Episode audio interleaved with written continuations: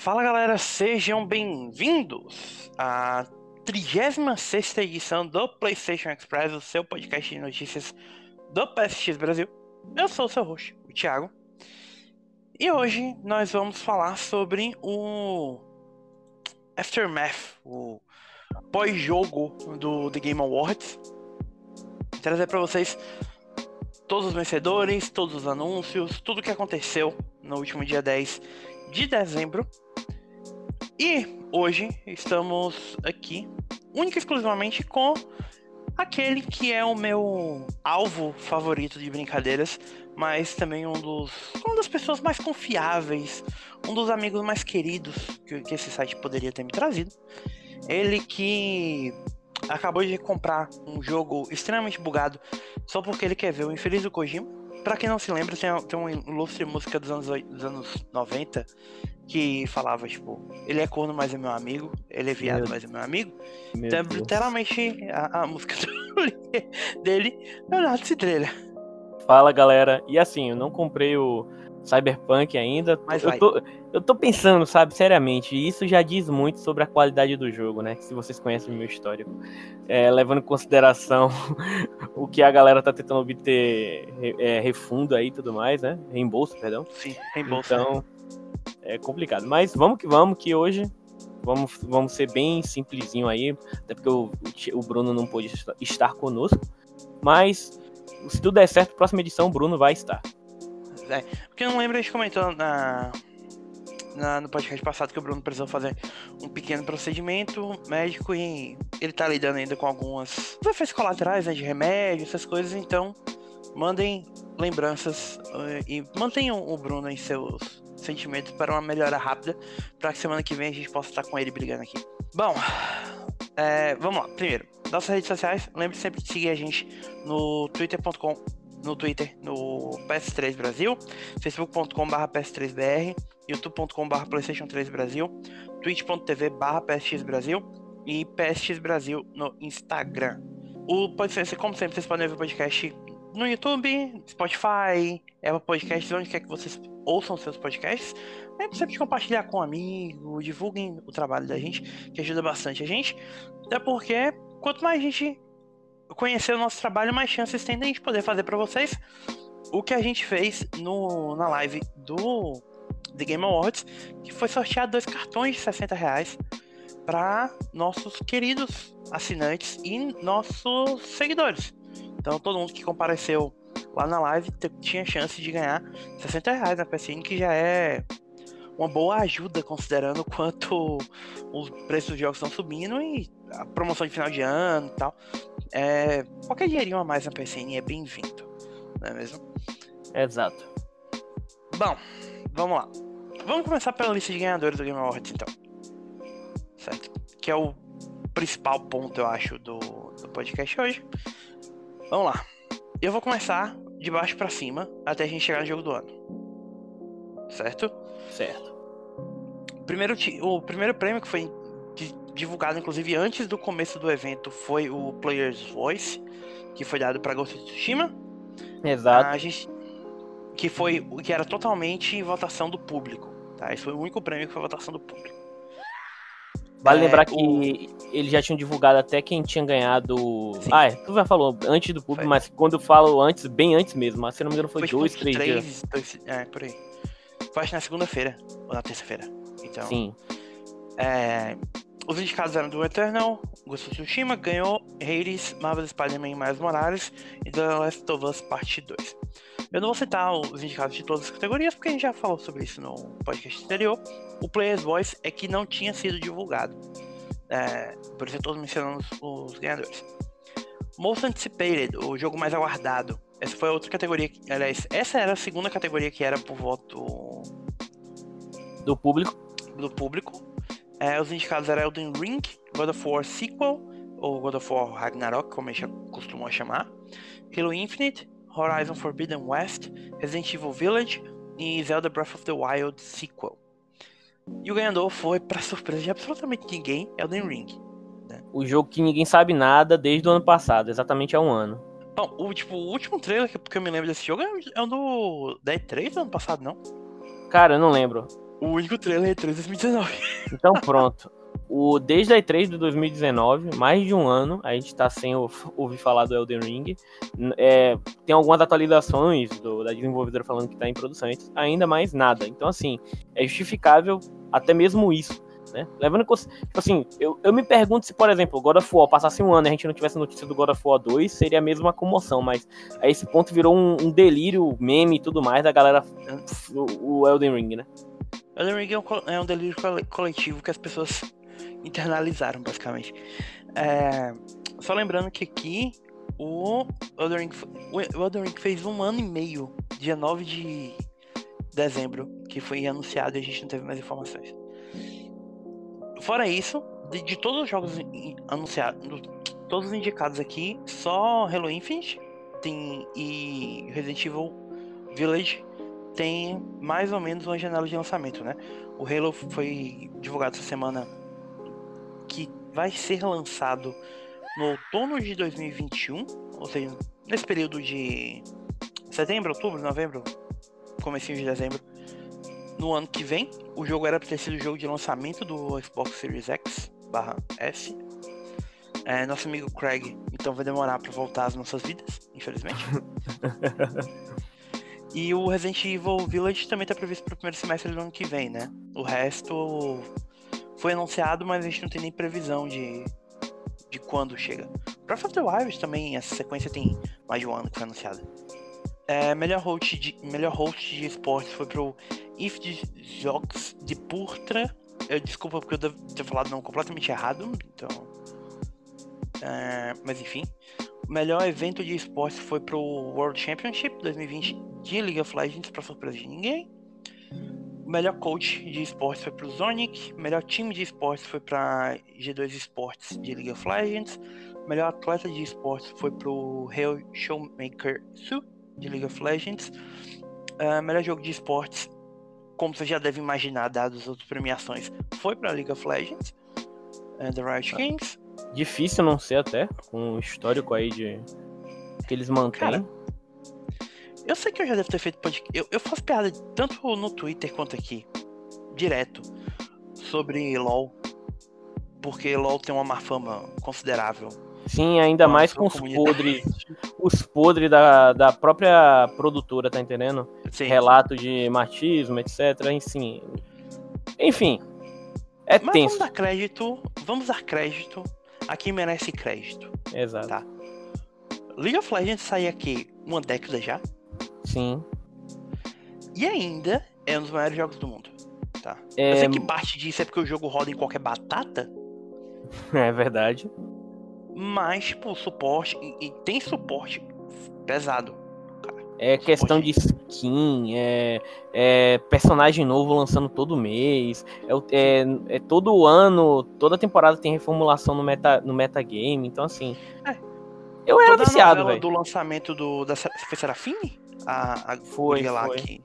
Tipo, foi toda uma campanha de marketing pesada, cara eu era viciado, assim, mas assim, no final das contas, eu percebi que, por mais que eu gostasse da LoL, por mais que eu gostasse dos personagens, não ia sair daquilo, sabe? Era um círculo vicioso. Não, é, do que adianta jogar um jogo se no final das contas eu não ia ver os meus personagens evoluindo, eu não ia ver aquela história progredindo de fato, sabe? Então, hoje, é, enfim, eu tenho minhas críticas com relação a isso. Eu saí, abandonei de vez isso, sabe? É. Mas é aquela coisa, tipo, enquanto jogo competitivo. Talvez não como jogo normal, mas uhum. enquanto jogo competitivo é inegável que LoL ainda é gigante, tipo. Ainda mais que Dota basicamente chutou esse ano pro ano que vem, né? Porque Exato. não teve nada de Dota esse ano. E os outros indicados a melhor jogo de esporte são, tipo. São as figurinhas carimbadas, né? Fortnite, CS, Call of Duty Modern Warfare, tipo, só o Valorant que tá aqui, provavelmente, pô, porque é da Riot também. Eu, é, eu acho que eles devem estar tá metendo dinheiro aí. E é bizarro que, mesmo metendo esse dinheiro, eles também não conseguiram ganhar, né? Foi o, o bom e velho League of Legends.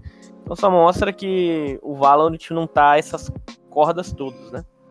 Eles Sim. têm que se cuidar para trazer esse jogo de volta. Talvez, quem sabe, lançar logo nos consoles para ver se é. tem uma, uma. reacende a interesse, tá entendendo?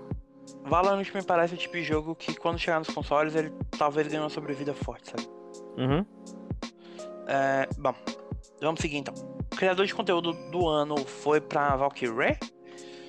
Melhor jogo de estreia foi, ficou como a gente já tinha previsto pra Phasmophobia. Uhum. Não tinha muito. E que realmente não tinha pra onde correr. Mesmo sendo bons jogos os outros. O melhor jogo multiplayer foi pra Among Us. A gente tá meio dividido entre até o, o, o Fall Guys, mas o Among Us ganha, vencendo tudo bem. Sim. Lembrando que a gente já mencionou o fato, desculpa, apesar de que quem não pegou o último podcast, é, a gente discutiu o fato dele ser ou não um jogo de 2018, etc., sobre o mérito dele ser. Então, se vocês tiverem curiosidade, o Vinhador explica isso bonitinho lá no último podcast. Sim. É, o fato é que o jogo explodiu esse ano, né? Não tem muito pra onde, pra, gente, pra onde fugir. É, melhor jogo de esporte, como a gente também tinha previsto, Tony Hawk's Pro Skater 1, 1, 1 e 2. É, esse 1 mais 2 sempre escolheu a minha cabeça, cara. Deveriam ter colocado Collection, sei lá, é, sei lá, é, alguma coisa, sei lá, nostalgia, sei lá, não sei, alguma coisa. 1 mais 1 e 2. Não, 1 Mano, mais 2, entendeu? Isso é, isso é tão ruim quanto o, o 1.5, 2.5 do Kingdom Hearts, sei lá, tá ligado, né? Sim. Aquilo, ali é um canto. Nossa. É, melhor jogo de, simulação e estratégia foi pro Microsoft Flight Simulator. Também Pedra Cantada. É. Isso aqui não tinha pra correr. Melhor jogo de família, Animal Crossing New Horizons, também. Ah, isso aí, outro que tava cantado aí, não tinha como escolher outro. Desde o início do é. ano, New Horizons vendendo feito água aí, o pessoal comendo isso aí parecendo como se fosse crack. Enfim. Não, o jogo é, é, se eu não me engano, é o jogo mais vendido do, do Switch, inclusive, então. Nossa. É, melhor jogo de luta foi pra Mortal Kombat 11 barra é. Ultimate. Né, também. A gente também. A gente também tinha acertado essa, essa previsão aí. Nenhum aí, na real, nenhum aí era, sabe, coisa difícil, né? grande, né? difícil. No final das contas ficaram na mesmice. Mortal Kombat 11 só não levou ano passado, porque teve Smash. Então, fazer o que, né? Melhor jogo de melhor RPG foi pra Final Fantasy VII Remake, também super previsível. Merecido. Me... E merecido. melhor jogo de ação e aventura The Last of Us Part 2. No... Também, nossa, meu Deus do céu, que surpresa, né? Isso aqui. É... Melhor jogo de ação foi pro Hades.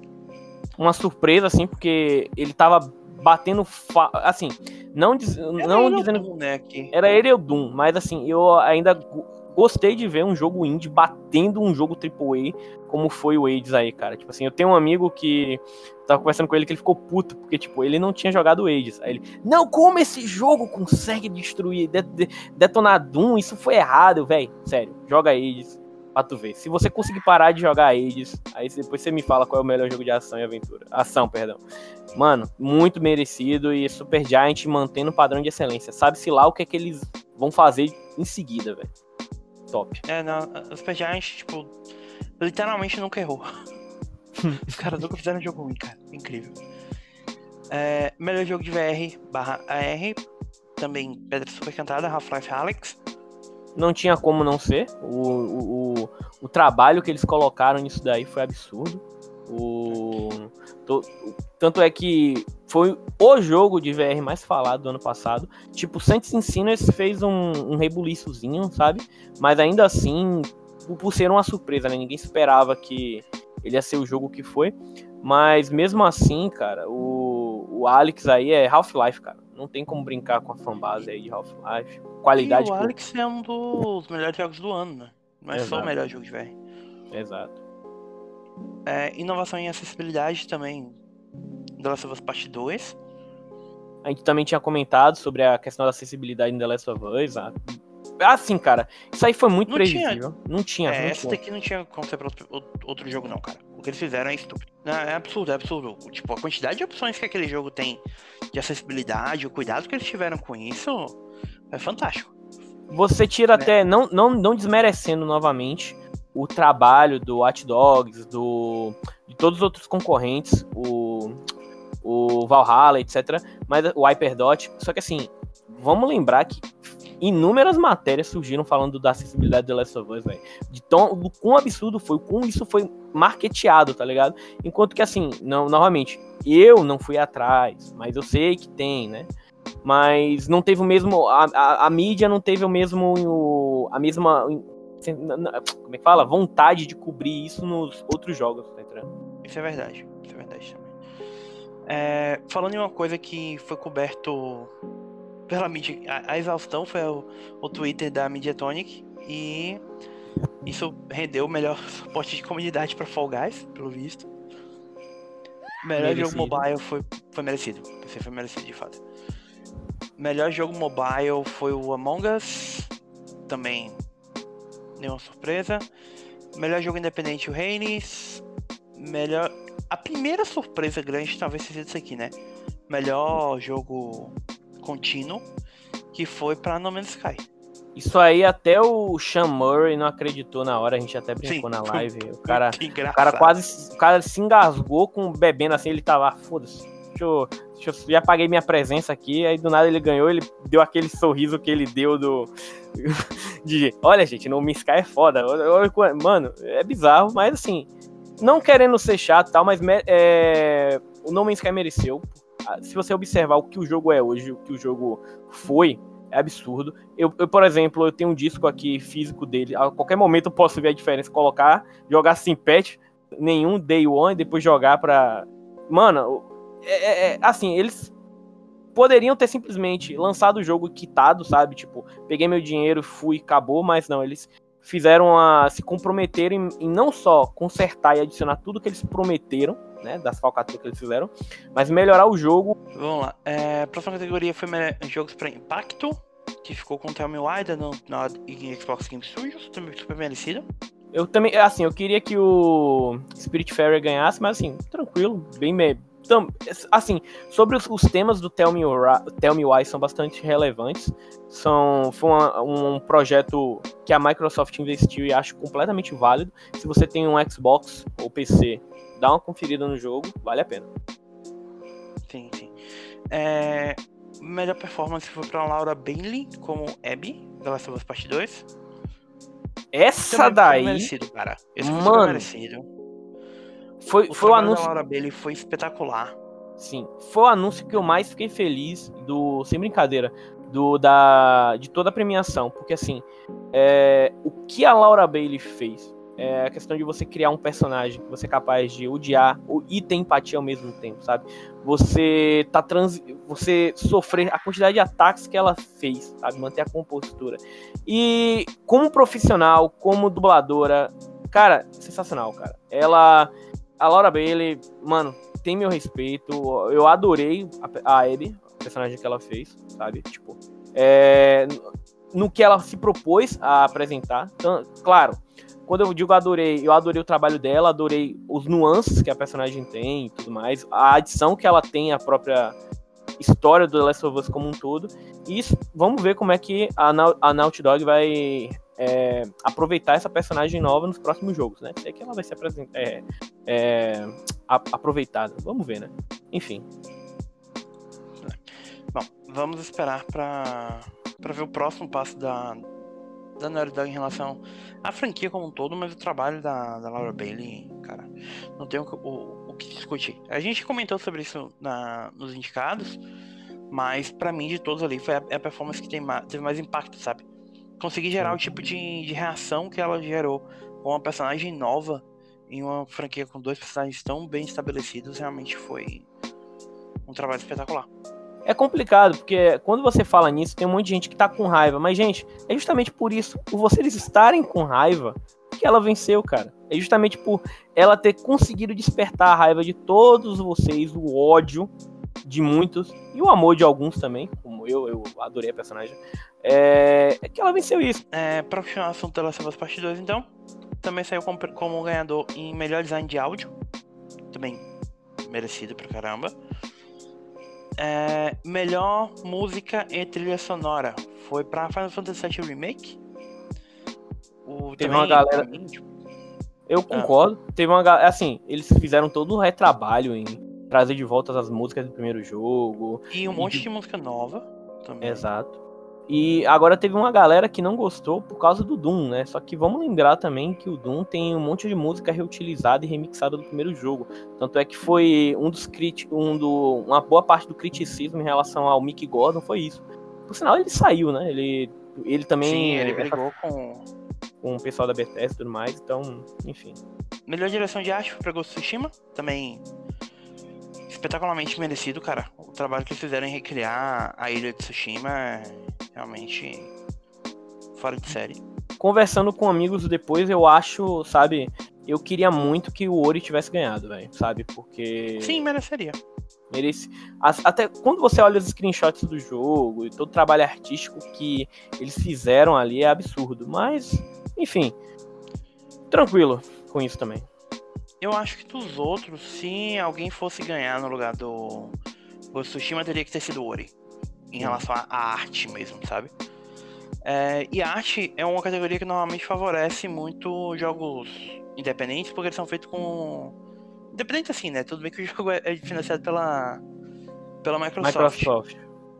Mas tem, tipo, todo um cuidado da Moon Studios, que é um estúdio mais artístico que é um estilo visual diferente do adotado no Final Fantasy VII Remake e no The Last of Us Part 2, sabe? Que é. são mais fotorrealistas, mesmo com os elementos de fantasia e ficção que, que ambos têm, né? Mas é mais comum, é um estilo... sabe? É uma coisa que a gente já Isso. tá mais acostumado em ver. É aquilo que a gente espera do futuro da indústria, sabe? É, a evolução exato. de Final Fantasy VII Remake e The Last of Us Part 2 é o que a gente espera da indústria. Até Coisas porque como Ori e o próprio Hades vem de uma direção completamente diferente. Exato, porque assim, quando a gente pensa em jogos independentes, um dos apelos, principais apelos dos jogos independentes é apostarem em artes diferentes para cativar e trazer o olho para eles, tá entendendo?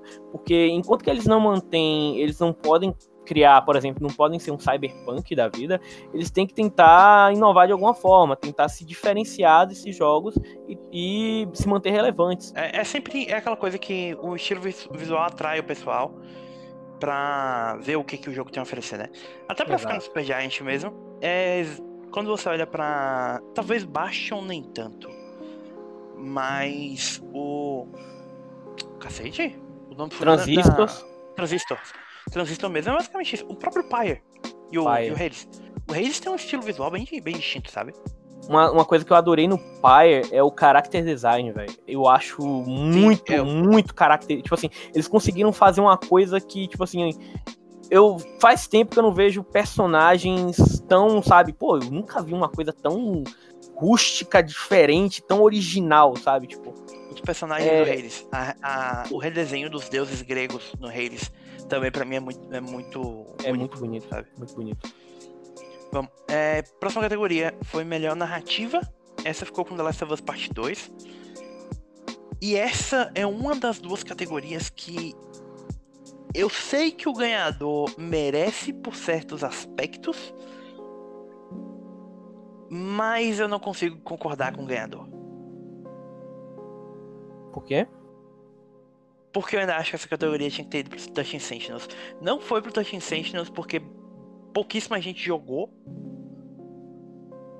Mas era o ganhador que realmente merecia. Leon, e para todo mundo que tá, tá ouvindo a gente, eu não tô exagerando quando eu falo para vocês que é top 5 narrativas de um jogo que eu vi na minha vida. É, e é por exagerando. isso e é por isso que eu já coloquei o, o jogo na minha, na minha lista de desejos, assim.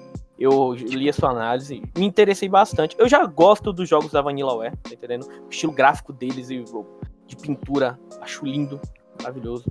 Gosto do Dragon's Crown. É algo, é como eu falei, é do, enquanto que a Super Giant tem um estilo dela, a Vanillaware tem um, um, umas pinturas muito fodas, sabe? É uma pintura viva, cara. Então, é, eu já tinha me interessado por isso, mas eu não, não esperava que a história fosse ser tão foda quanto você fala. O, o que o Kamitani faz aquilo ali, tipo, é, uma, é o tipo de. É o tipo de narrativa de ficção científica que a gente não vê na, na indústria. Por sinal, por sinal, teve até um, um, uma thread no Reset, Reset Era. Ó, já ia falar errado. é, eu ia falar resetera. É, dos caras discutindo sobre. Du... É, é, assim, eu não entendi. Eu, eu esqueci até de mandar para você e fala assim: e aí, Thiago, qual é? Mas, eles discutindo sobre dois pratos de comida que aparecem no jogo, se eu não me engano, algo assim. Sim. Que... E... É, eu vi essa, essa frase, inclusive. é porque dois personagens. São 13 personagens, né? Então, uhum. dois dos personagens, cada um tem um prato preferido. E isso envolve, tipo, como o jogo envolve viagem no tempo, a... o, ambos os pratos têm papel importante no arco daquele personagem, entendeu? Uhum. É tipo. Mas são pratos que se você for parar e olhar, tipo, o conceito do prato, um é um sanduíche de yakisoba, cara. é tipo. Ah, isso não é exatamente a coisa que eu comeria na vida real. Mas é, é, o que dá personalidade pro personagem, sabe? Você tem 13 protagonistas que são 13 personagens de personalidade bem estabelecida e com um arco narrativo muito bom. Não, então, não querendo. É, é não querendo não, dar uma de.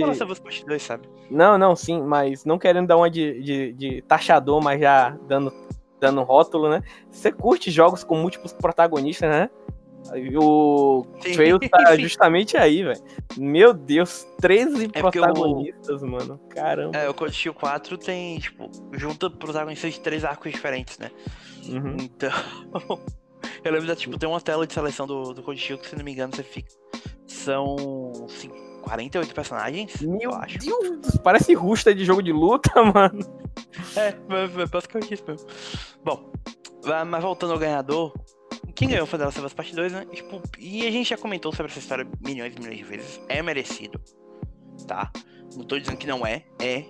O trabalho do Neil Druckmann e da Haley Gross é muito bom. Só que é o tipo de coisa que eu comentei inclusive na live. É um daqueles prêmios que a gente olha e sente que foi dado porque era o grande nome ocidental do prêmio. E muitas das pessoas que votaram Lembra, é aqui que eu lembro pra vocês que a premiação é composta de 90% de, de pontos por um júri e 10% do público geral. E eu fico realmente me perguntando quanto desse júri realmente se importa com jogos japoneses quando você olha para os resultados dessa, essa premiação, entende? E quantos deles entenderam o subtexto e as implicações que as mudanças do Final Fantasy VII fizeram e vão fazer com o jogo? Sim, exatamente. Tem isso também. É... O... Eu acho que isso para mim também se estende no próximo prêmio, que foi melhor direção, melhor direção de jogo, que também foi para The Last of Us Part 2 vocês vão me desculpar, mas eu não consigo achar correto você dar um prêmio de melhor direção para um estúdio que é conhecido pelo crunch, sabe? E que é conhecido pelo crunch há muito tempo. Sim. The Last of Us Part 2 é, é um sucesso incrível. O resultado final mostra muito bem o quão talentosa é aquela equipe o quão bem dirigido o jogo foi, mas existe uma forma de dirigir esse jogo de forma correta sem você ter que trabalhar seus, seus funcionários à exaustão. O pior de tudo é foi aquela cena dos, dos, dos é, funcionários da. Acho que foi quando receberam o prêmio de acessibilidade da, da na, Naughty Dog, que tinha aqueles dois, um, na, um no escritório e outro a, a moça do lado de, fora. de fora. Aquilo ali foi absurdo, porque os caras estavam trabalhando no escritório, sabe lá fazendo o quê? E simplesmente, ó, vamos separar um tempo aqui só pra falar e foda-se, tá entendendo? Tipo, aquilo ali é assustador, Sim. sabe? É, é, porque assim, é, a gente tá acostumado aqui ao, no Brasil em fazer hora extra, etc, mas lá fora, gente, é uma coisa absurda, cara. É, é, é, é inumano que eles praticam lá, tá entendendo? E assim, até aqui, gente, você trabalhar mais de 12, 14 horas no dia não é normal, sabe? Não deveria ser correto. As pessoas precisam descansar. O, Todo é mundo uma... ter tempo pra descansar, lazer e tudo. E na área de desenvolvimento de software, é um dos maiores problemas que nós temos que enfrentar, que é justamente o burnout mental, cara. A gente sofre demais com, com isso, velho. É, as, se, seja por conta do, do das próprias é, metas que a gente tem que cumprir, ou com as, o, as datas, que são muito próximas. Então, assim, é, é por sinal, isso é um, um tema para outro podcast, né? Mas não vou adentrar muito aqui. Mas vamos também lembrar que um dos maiores. Uma das coisas mais fodas que a, o time de desenvolvimento do Final Fantasy VII foi capaz de fazer foi é, criar, fazer o jogo todo do zero. Vamos lembrar que teve um período em que toda a produção do jogo foi reiniciada. Foi, Thiago? Lembra disso? Não, você tá confundindo Final Fantasy com. Ah, sim, sim, sim, sim. Quando o jogo saiu da. Sabe, da. CyberConnect 2 pra, pra própria Square. Tem a questão do Hades também, sabe? O, o Hades, inclusive, tipo, foi uma coisa que ficou, foi muito noticiada essa última semana. A Supergiant adiou o jogo várias vezes porque ela não queria que ninguém trabalhasse mais de 8 horas. Exato. E, Tanto é inclusive, é... tiveram membros do estúdio falando que, tipo, uma das coisas que atrasou é porque eles são obrigados a tirar pelo menos 20 dias de férias todos os anos. E, e, outra coisa bem interessante, é o Jason, o Jason Schreier, ele postou uma matéria na, na, um artigo, uma, uma reportagem rapidazinha na Bloomberg, acredito eu. Eu acho que foi na Bloomberg que eu li, não, não lembro. É, justamente falando sobre usando a Supergiant como exemplo, né, de desenvolvedora que é capaz de fazer um jogo que concorre a jogo do ano com pouco orçamento e sem fazer crunch que é uma coisa é digno de, e só isso aí já é suficiente para o jogo ganhar jogo do ano, minha, se você parar para pensar, mas assim, é, é, um jogo que quando foi lançado, ele ficou durante muito tempo na Epic Games como Early Access, tá entendendo? Passou muito tempo em Early Access até que ele foi lançado perfeito, sem bug, quer dizer, tem seus bugs, mas, sabe, otimizado. Então ele, e nesse artigo, o Jason Schreier, ele questiona, já não seria ideal hoje em dia para nós, essas desenvolvedoras, ao invés de é, fazerem esses crunches absurdos, simplesmente chegar aí, ó, vamos lançar um jogo, ó, a gente sabe que o, em vez de correr atrás de meta, para bater e correr o risco de lançar o jogo, um possível Assassin's Creed Unity, um Cyberpunk da vida. Não é melhor simplesmente chegar aí, vamos lançar esse jogo em Early Access. Você aí compra o jogo mais barato, mas sabe que esse jogo tá incompleto, mas tá ferrado e que a gente tá disposto a trazer ele, certo, sabe? É complicado. Hoje a indústria tá sofrendo esse dilema, sabe? É uma coisa a se pensar. Sim. É problema, cara, é problema. No entanto, é inegável que mesmo fazendo, mesmo com todos esses problemas, deu resultado. Afinal de contas, The Last of Us Part 2 é o grande vencedor do, da noite. Não só levando mais prêmios, mas levando a premiação principal de jogo do ano. Lembrando que ele bateu o recorde, né? Sim, é o jogo com mais prêmios em um ano só na história do Game Awards. Que não é uma história tão longa assim, mas. Não é a mesma coisa você falar que, tipo, Ben-Hur é o filme com mais Oscars na história, né? São cento e tantos anos de Oscar. Exato.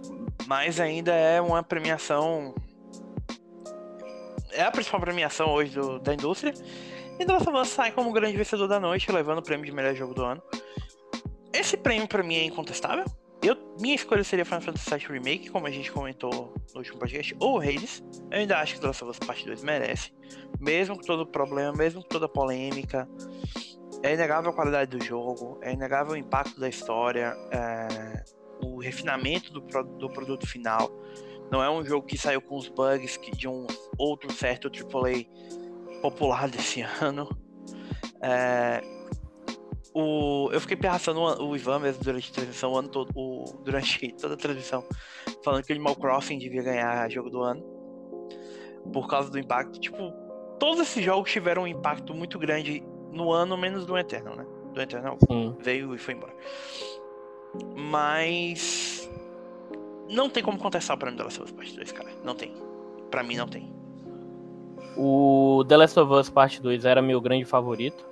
Seguido pelo Hades, né? Eu já tinha falado até no último podcast que se o Hades levasse um monte de categoria, não seria de se admirar, sabe? É, o jogo, sim, merece tudo isso.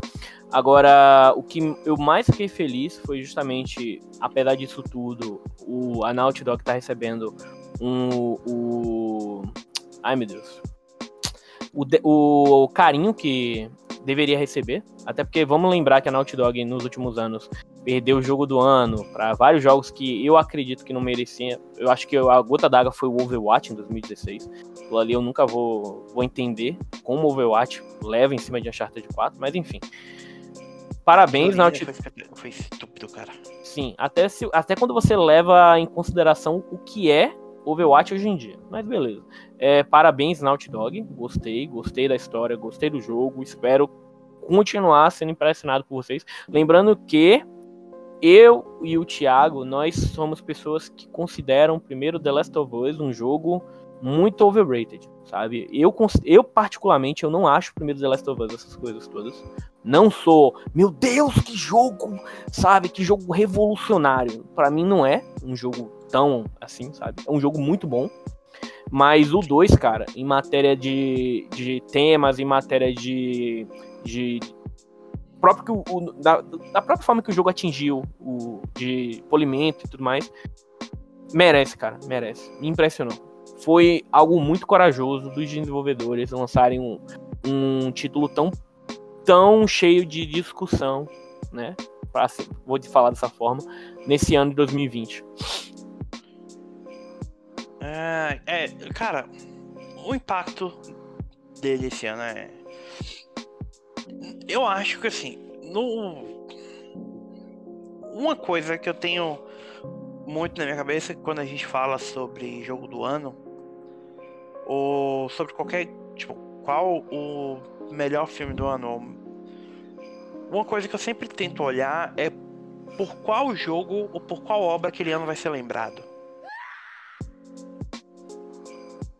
E assim, Correto. olhando por esse espectro, para mim você tinha três jogos uh, que se encaixariam nisso. The Last of Us Part 2, Animal Crossing New Horizons e o Hades. Tá.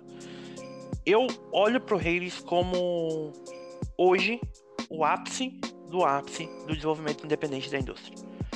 É, todo aquele processo que começou com Super Meat Boy, Que começou com Braid, que começou com Bastion. Talvez tenha chegado no pico, no seu principal pico, no seu pico mais alto aqui. Sabe? Tipo, é Hades. É, todas as. Porque o Hades ele meio que coaduna todas as ondas que a indústria teve, sabe? Tipo, roguelite, é, é, 2D, é, o estilo gráfico único, o de uma equipe pequena trabalhando, a trilha sonora específica, tudo aquilo que a gente foi aos poucos identificando o que é um jogo independente. O Hades traz tudo aquilo, joga dentro do pacote. É um jogo que foi lançado em Early Access, como você mencionou, que é uma outra coisa que a gente é, tá acostumado a ligar a jogos independentes. Então foi todo esse processo que, tipo, combinou no, Halo, sabe? E. O Animal Crossing foi o, o, o principal jogo daquele período inicial da pandemia. Porque, tipo, você não conseguia olhar pra. Você não conseguia entrar no Twitter sem que alguém estivesse falando de Animal Crossing. Sim. E. Mas, apesar disso, eu acho que esse ano ainda vai ser lembrado pelo Last of Us Part 2 pela polêmica do vazamento, pela polêmica do lançamento do jogo, o barulho que a história fez, o quanto o jogo despertou emoções fortes, tanto de um, uma devoção por parte de quem gostou, quanto um ódio visceral por quem não gostou da história, devido a, ponto... a certos pontos específicos. Ao ponto de que pararem literalmente esquecer a existência do jogo e apostar em outro única e exclusivamente porque sabe? Ah, esse, essa minha figurinha me, me desagradou, sabe? Dando uma de pai que, que olha para um Sim. filho e falou: Ah, você, sei lá, você não tirou nota 10, logo eu vou levar fulano pro você jogo. Você é uma de... decepção. É, você é uma decepção. Enfim. E não é, e, tipo, eu acho que provavelmente quando a gente olhar pra frente, a gente vai lembrar de Last of Us Part 2. Com Exato. o jogo de 2020. E sabe? só uma coisa aqui, viu? Nova, é, você tem o direito de não gostar do jogo, tá entendendo? Sim, sim. Você tem o total direito de não gostar. O que você não pode fazer é rebaixar o jogo, tá entendendo? É, de, de forma de des, desmerecidamente. A, usar diversos argumentos que, na maioria das vezes, é, são opiniões que variam conforme a individualidade de cada um, para dizer que o jogo é ruim Ah, eu não gostei disso, isso é. Eu, eu, eu achei que, sei lá, eu achei que não fez sentido isso aqui. Logo o jogo é ruim. Não, Não dá pra você pegar tudo aquilo, todo aquele sistema de combate, tudo o, o, a questão da acessibilidade, sistema de áudio, narrativa, tudo a experiência completa do The Last of Us e resumir apenas a ah, eu não gostei que fulano morreu, eu não gostei que eu tive que jogar com Beltrano, eu não gostei porque eu tive que tal coisa rolou. Um jogo não se resume só a uma história. Tá? Definitiva, definitivamente não se resume só a uma história. Se for assim, é, se for assim, vamos, vamos pegar a história de Minecraft aí e dizer que ele é um jogo incrivelmente ruim que não merece e que não, e, sei lá, não merece nada. Pronto, Minecraft, vai. Conta a história de Minecraft aí. Não tem. Uh, não tem. Então, bom, é um jogo que vai ter história. Vamos seguir um pouquinho em frente, porque a outra parte importante do, do The Game Awards não, é só, não são só os prêmios. Inclusive, eu diria que os prêmios são a parte menos importante do The Game Awards para a própria pro próprio Jeff Keighley, porque se você for reassistir o evento, a maior parte desses prêmios foi anunciado tipo 4, 5, 6 prêmios de uma vez só. Sabe, tipo, Agora a gente vai falar dos prêmios. Não sei quantos prêmios de vez. É, porque claramente o foco do evento era os trailers dos jogos que vão ser lançados. Não celebrar os jogos que já foram lançados. Né? E vamos lá, vamos falar sobre os jogos que foram revelados então. Ou os trailers que foram divulgados, né, no geral. É, a gente teve um pré-show. Primeira coisa do pré-show uma coisa, gente. A gente sabe que tem, tem, alguns anúncios que não vão estar aqui, que a gente não vai mencionar. Por exemplo, Sephiroth em. Super Smash Bros. Ultimate. Pra mim foi de. Assim, eu acho que foi o segundo ou foi o primeiro. Eu tô, eu tô na dúvida entre qual foi o momento que mais me emocionou nessa The Game Awards. Porque no momento que ele partiu aqui, o, o, último boss lá e começou a tocar a, a, One, One, One Inged Angel, cara, aquilo ali eu, eu, não, eu, eu simplesmente não quis acreditar, velho. Isso só mostra o quão Sephiroth é, é, é, um ícone da cultura pop dos jogos, velho. Quão impactante é Final Fantasy VII na vida de milhões de pessoas. O primeiro trailer que a gente viu no. No pré-show foi o trailer de Nier Replicant versão 1.22 blá blá blá, como diz o próprio Kotaro. É. Filho da puta. Mano, é muito sacana, velho. O Tyler é maravilhoso.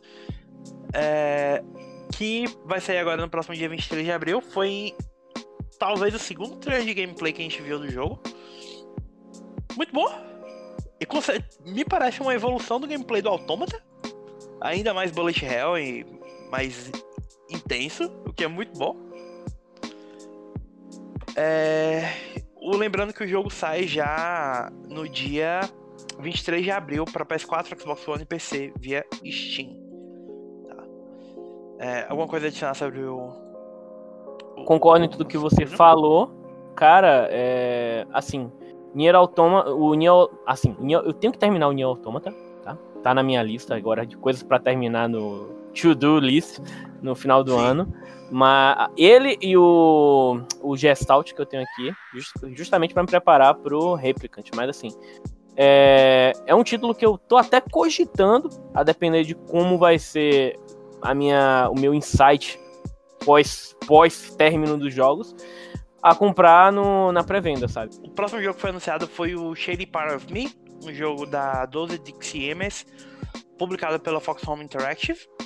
É, o jogo saiu para PS4, Xbox One, Switch e PC. E sim, o jogo foi anunciado e lançado no mesmo no, durante o evento. É, Coisa normal, jogo... né? A gente já, sim, já tá acostumado. Sempre tem um Shadow Drop nessas coisas, né? É, o próprio Unravel do o Unravel 2 foi assim, é, tipo, ah, ó, já tá na PSN, tipo, what the fuck, ninguém esperava. É um jogo que usa muito contraste, luz e sombras e tal, um side-scroller 2D, então dê uma olhadinha. Bem charmoso. Tipo de jogo. Bem charmoso mesmo é, a gente teve um, mais informações divulgadas sobre o Back 4 Blood, o sucessor espiritual de Left 4 Dead, inclusive desenvolvido pelo pessoal da Turtle Rock Studios que saiu da, da Valve para trabalhar da, independentemente e tal. O jogo vai ser lançado dia 22 de junho de 2021 para PS4, PS5, Xbox One, Xbox Series e PC. Foi um trailerzinho curto de gameplay, é, E, cara, sucessão espiritual de Last 4 Dead já te diz exatamente tudo que você precisa saber sobre esse jogo. Sim. É, multiplayer, é, quatro, play, quatro jogadores, PVE, total, aquela coisa já esperada. Não é o tipo de jogo que, assim, eu tenho muito, muito, muito carinho, mas assim, quando eu normalmente eu compro e jogo com os amigos, é uma diversão garantida, sabe? Sim. É um jogo que é realmente feito pra você jogar com seus amigos. Não tem pra onde ir. Ah, o próximo anúncio foi da própria Fox Home Interactive. Não foi bem anúncio, né? Só a gente teve a confirmação de que Hood Outlaws and Legends vai ser lançado dia 10 de maio de 2021. PS4, PS5, Xbox Series, Xbox One e PC. E teve um, mais um trailer curto com um pouquinho de gameplay e tal do, do jogo, que é um jogo de PVP player versus player versus environment. Então. E que eu tô pensando, tipo, foi, eu acho que ele foi revelado em um dos eventos do PlayStation 5. Foi. Não, não, minto. Eu acho que ele foi revelado. Não, foi, você tá certo. Ele foi revelado em um desses eventozinhos aí. Quiçá, eu acho. Foi no State of Play mesmo. Foi no foi. State of Play de agosto. Pronto. É, e cara, tá bonito, muito me interessa. Até porque eu gosto do. É Robin Hood, né? Então eu gosto muito dessa, eu, ambientação. Eu, particularmente, não tenho muito interesse, não, mas respeito quem tem. O próximo jogo que talvez. que Esse eu sei que você tem bastante interesse. Ah, sim. É o The Callisto Protocol. O jogo foi anunciado para consoles e PC. É um jogo feito pela Striking Distance, um estúdio fundado pelo Glenn Schofield, que é o criador da série Dead Space. Exato. É um jogo single player de survival horror. Então. E, e Talvez as... poucas pessoas tenham o mesmo gabarito para fazer isso quanto o, o Glenn, né? Exato. E assim, é, logo no, no trailer de. Ai, não vou falar cinemática. Os trailers cinematográficos que a gente viu. Isso. Tá? É, a gente já viu logo coisas que são de praxe da, da, da franquia Dead Space. Uma HUD ali bem discreta, inserida no personagem para evitar para ter um ambiente mais minimalista. A gente viu ali um exemplo de um inimigo que lembra o necromorfo com muito body horror. Então, dá para ver que os elementos clássicos da franquia Dead Space vão estar em The Callisto Protocol. O, a, o que me, nos resta ver é o que esse jogo vai ser só. Tipo, ele fala, survival horror, sim, mas vamos ver o gameplay, o que é que ele vai trazer de novo. É isso que eu quero, sabe, de novo. E ter aquela sensação de estar tá no espaço, sozinho, sem ter para onde gritar e fugindo de um monte de criatura. É, como é que fala? Não é Lovecraftiana, não. É aquele outro cara, o cara que faz filme, Cronenbergiana. Mano. Sim, sim. Tem uma vibe bem Cronenbergiana mesmo. Exato. É, o jogo vai ser publicado pela Crafton, que é a publisher de Terra e PlayerUnknown's Battlegrounds. Que ah. é a publisher coreana que tá crescendo bastante Ultimamente, uma coisa que eu reparei no The Game Awards, aliás, que eu queria só fazer observação, o evento foi um bom showcase para essas publishers de meio médio porte que estão crescendo, a Crafton, a, a própria Riot, a Focus Home Interactive, a Annapurna, sabe? Sim, e só uma coisa aqui, um detalhe, eles falaram PC e consoles, eu acredito ainda que eles, dado pra 2022. o... Para 2022. Dado a data, eu acredito que eles ainda estão pensando em na produção se eles vão lançar para a geração atual. Eu acredito que, cara, 2022 já deveriam estar tá focando em Series X e PS5. Então, é, é, poss é possivelmente que seja um título exclusivo só dessa nova geração aí, gente. É o tipo não de ficar... coisa que me parece, tipo, não vamos tomar uma decisão sobre se a gente vai abandonar ou não a versão dos consoles atuais, vamos ver como é que vai progredir primeiro. Exato. Ah, e só outra, viu? Isso aí tá passível a acordos também, né? Vamos lembrar que o PlayerUnknown's Battlegrounds teve um acordo de exclusividade temporária aí no Xbox, então, da mesma forma que foi ele, o próprio The Callisto Protocol pode chegar exclusivo na plataforma rival da Sony, ou talvez até mesmo na própria Sony, vai depender desses acordos aí, sempre tá passível a isso também. Entendi. É, basicamente é isso mesmo. Bom, o próximo anúncio foi um anúncio, curiosamente, da Annapurna, que eu mencionei agora, que é o próximo jogo da Fulbright Company, para quem não sabe, a Fulbright é a desenvolvedora do Gone Home, um, um outro jogo independente que teve um impacto gigantesco. Fez o, o Tacoma também, que tinha sido lançado em 2014. Exato. Esse, esse é um dos jogos que mostra como uma narrativa bem empregada pode transformar uma experiência, né? É um jogo que aqui já é um aqui já é um, um exemplo de jogo, né? Que sem a narrativa ele não seria o que ele é. Mano, sensacional. Sim. É, o Open Roads é um jogo que conta a história de Tess Divine e a mãe dela que elas descobrem uma caixa cheia de notas velhas no porão da casa, para variar, né? E resolvem fazer uma viagem até a fronteira do Canadá para tentar achar um tesouro perdido da família. Um jogo bem bonitinho, parece que supostamente vai ser um jogo procedural. Então resta aguardar para ver o resultado todo, mas é um jogo que promete muito, né? Um dos maiores atrativos dele é justamente que é um jogo aparentemente vai se, é, se vai ser em primeira pessoa, só que o personagem, as personagens são em 2D. Um 2D semelhante àquelas animações da Disney, sabe? Anos 90, Pocahontas, é, sabe? Aquele estilo Disney clássico que eu acho. Que, infelizmente, a Disney hoje em dia não abandonou.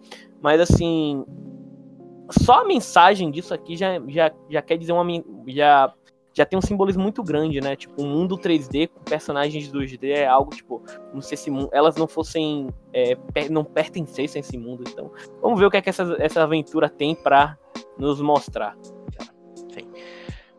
Uma aventura que a gente sabe o que vai ter para nos mostrar, que aparentemente vai ser bastante bom humor em monstros, é o novo jogo da SEGA, em parceria com a Amplitude Studios, chamado Endless Dungeon que é um roguelite procedural no espaço, em que você supostamente está preso numa estação espacial da qual não é possível escapar.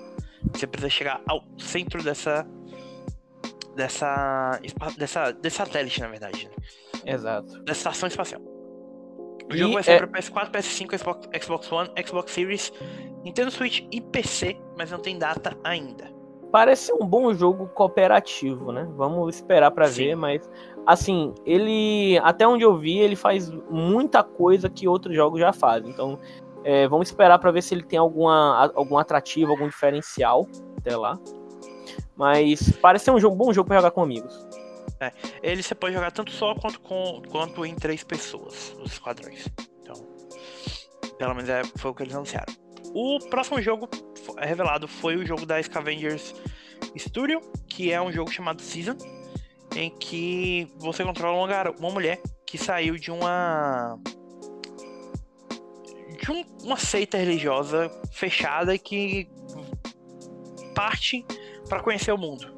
E que seu objetivo é documentar, fotografar, desenhar, enfim, conhecer o mundo ao seu redor antes que um suposto cataclisma aconteça e traga o final do mundo. É um jogo que, é que eu.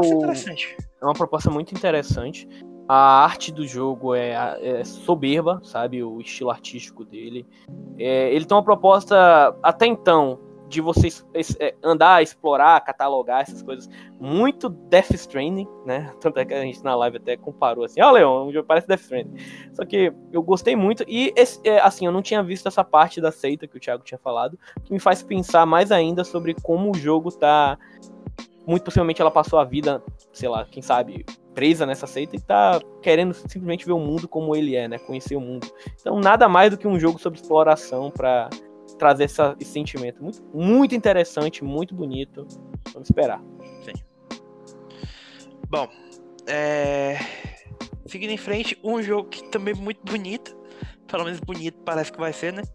É o Crimson Desert. O novo jogo da Pro Abyss, desenvolvedora do Black Desert Online que é um jogo de ação e aventura em mundo aberto, que está previsto para sair para PC e consoles no verão do ano que vem. Então, ou seja, mais ou menos essa época do ano, em 2021. E, cara, eles mostraram, foi um trailer longo, gigante, com muita ação, a gente ainda ficou brincando porque era realmente gameplay, você percebeu que o jogo realmente estava rodando é, aquilo ali porque você percebia slowdown, algumas quedas de frame e tal. Mas tá bonito, né? E bonito é uma coisa que o pessoal da ProAbis sabe fazer. Exato. O, uma coisa que eu achei legal foi que a gente não viu só combate, a gente viu muita coisa, mas muita coisa. Diferentes tipos de inimigos, diferentes tipos de cenário, diferentes meios de exploração, é, parte, vários NPCs que vão compor a história. Então, assim, parece ser um projeto que tá em, se encaminhando, apesar de estar em desenvolvimento aí. Vai ser lançado quando, Thiago? 2021. Final do ano é. que vem, né? Tá é. previsto para mais ou menos esse período de verão 2021 ou inverno americano 2021, né?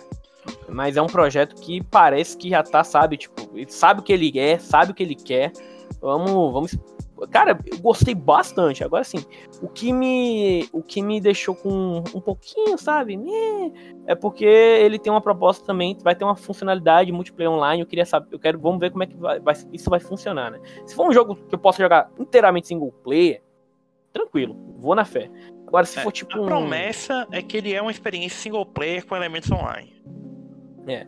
Se for tipo um MMO da vida, tipo um, um ESO Online, um Elders of Scroll Online, valeu, não quero. O próprio PDL, né? É.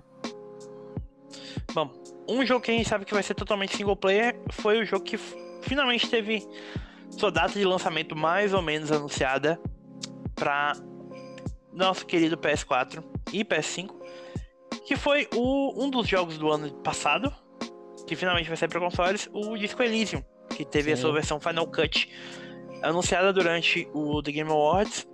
E a gente sabe agora que o jogo chegará em março de 2021 para PS4 e PS5, com versões de Xbox Series e Switch previstas para o inverno brasileiro de 2021.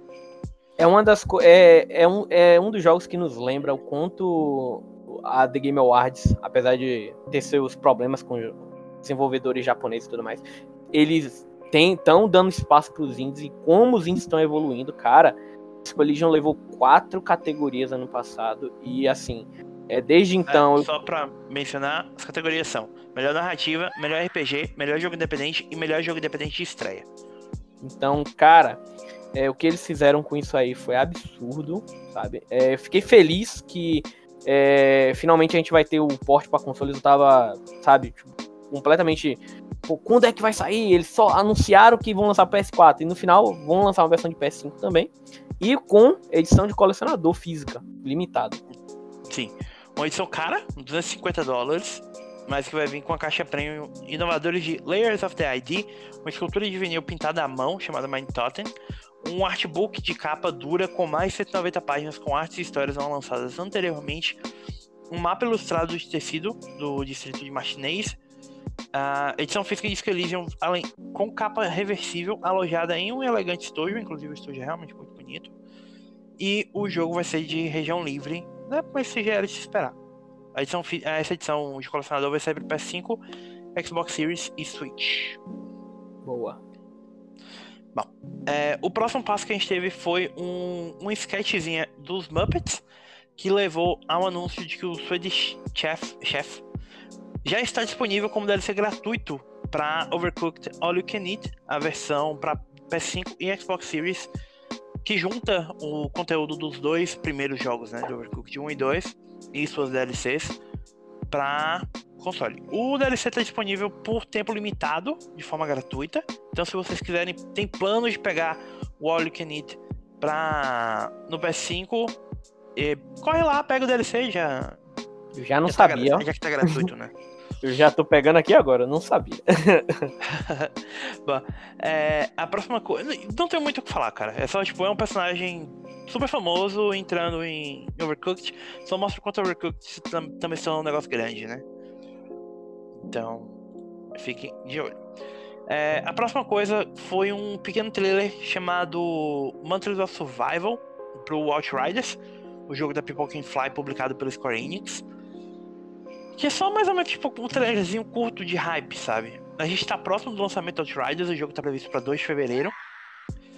E para PS4, PS5, Xbox One, Xbox Series e PC, com a versão de Stadia saindo posteriormente. É um trailer curto, um trailer legal, mas não traz nada de novo sobre Outriders. Sabe? Que, e me... é um jogo vai. que eu sinto que vai ser lançado para morrer. É, é, o que me deixa preocupado, porque a Square Enix já teve o baque do Avengers e esse baque do Outriders pode não ser muito bom para eles. Sabe o que me deixa mais triste? Hum. Eu joguei Outriders, pra, é, pessoal não sabe, a gente teve um evento de preview, eu tive Joguei mais ou menos meia hora, 40 minutos do Outriders e o gameplay é muito bom. O gameplay dele é ótimo, ele traz coisas novas pro gênero, sabe? Mas o jogo vai sair em 2021. Eu não sei quanto de espaço tem para mais um clone de Destiny. Exato. E o quão o público vai vai estar tá disposto a embarcar em mais um clone de Destiny. Lembrando que a gente já teve agora, né, o, o Godfall saiu a gente sabe como é que foi a recepção. Incrivelmente, né? Todo mundo, né? Arrependido. Quem comprou tá arrependido de ter comprado. Então, é foda, velho. Isso só Quem é. Não comprou tá arrependido de ter pensado em comprar. Mas vamos ver. É. Uma coisa que. Um, foi um dos, anúncios, um dos trailers, na verdade, que mais me deixou empolgado foi o nosso próximo jogo, que é o Fist, Forged Shadow Torch o jogo da T-Games, publicado pela Bilibili. Eu não consigo falar Bilibili sem isso, não, Ricardo. O nome é muito bom. que é um. Primeiro, curiosamente, eu não sabia que o jogo era o que ele é. É o Metroid. Eu também não. Eu também não. Eu, eu, eu só tinha visto uma concept art. Eu falei, pô, que concept, concept maneira. E eu nunca vi o gameplay do jogo. Tipo, eu tinha visto o gameplay, eu sabia que era um jogo de. um side-scroller de ação. Só que eu não sabia que ele tinha elementos Metroidvania, sabe? É, eu gosto muito da estética de Zelpunk que o jogo tá adotando.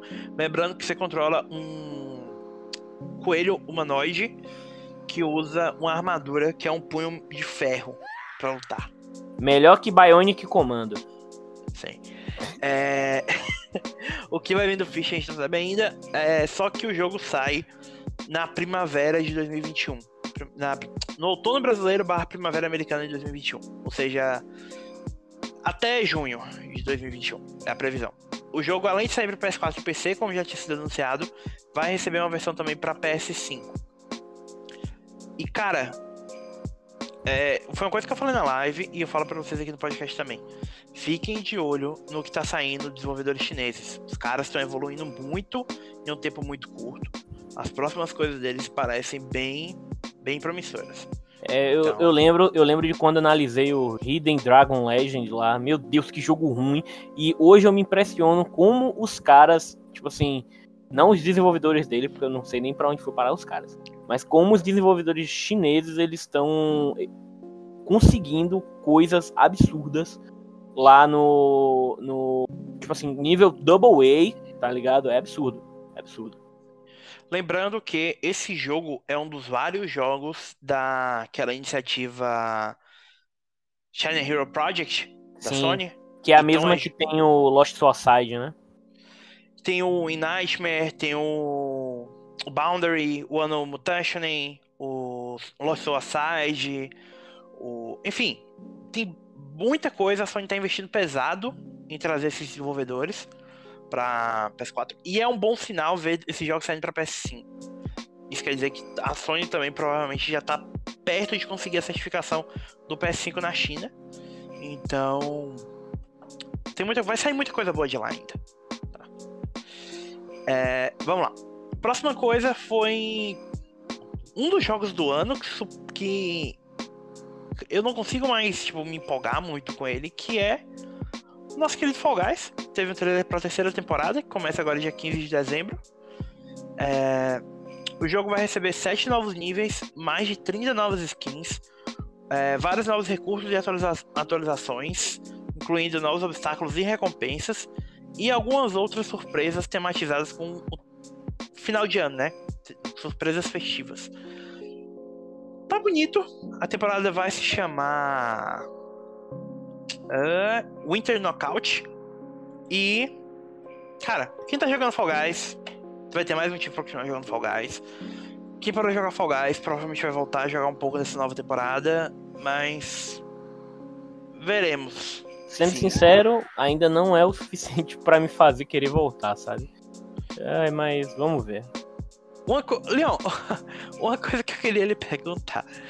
É, qual foi a sua reação quando você viu o protagonista do nosso próximo trailer? Que foi o nosso querido carequinha, o segundo careca mais famoso do mundo.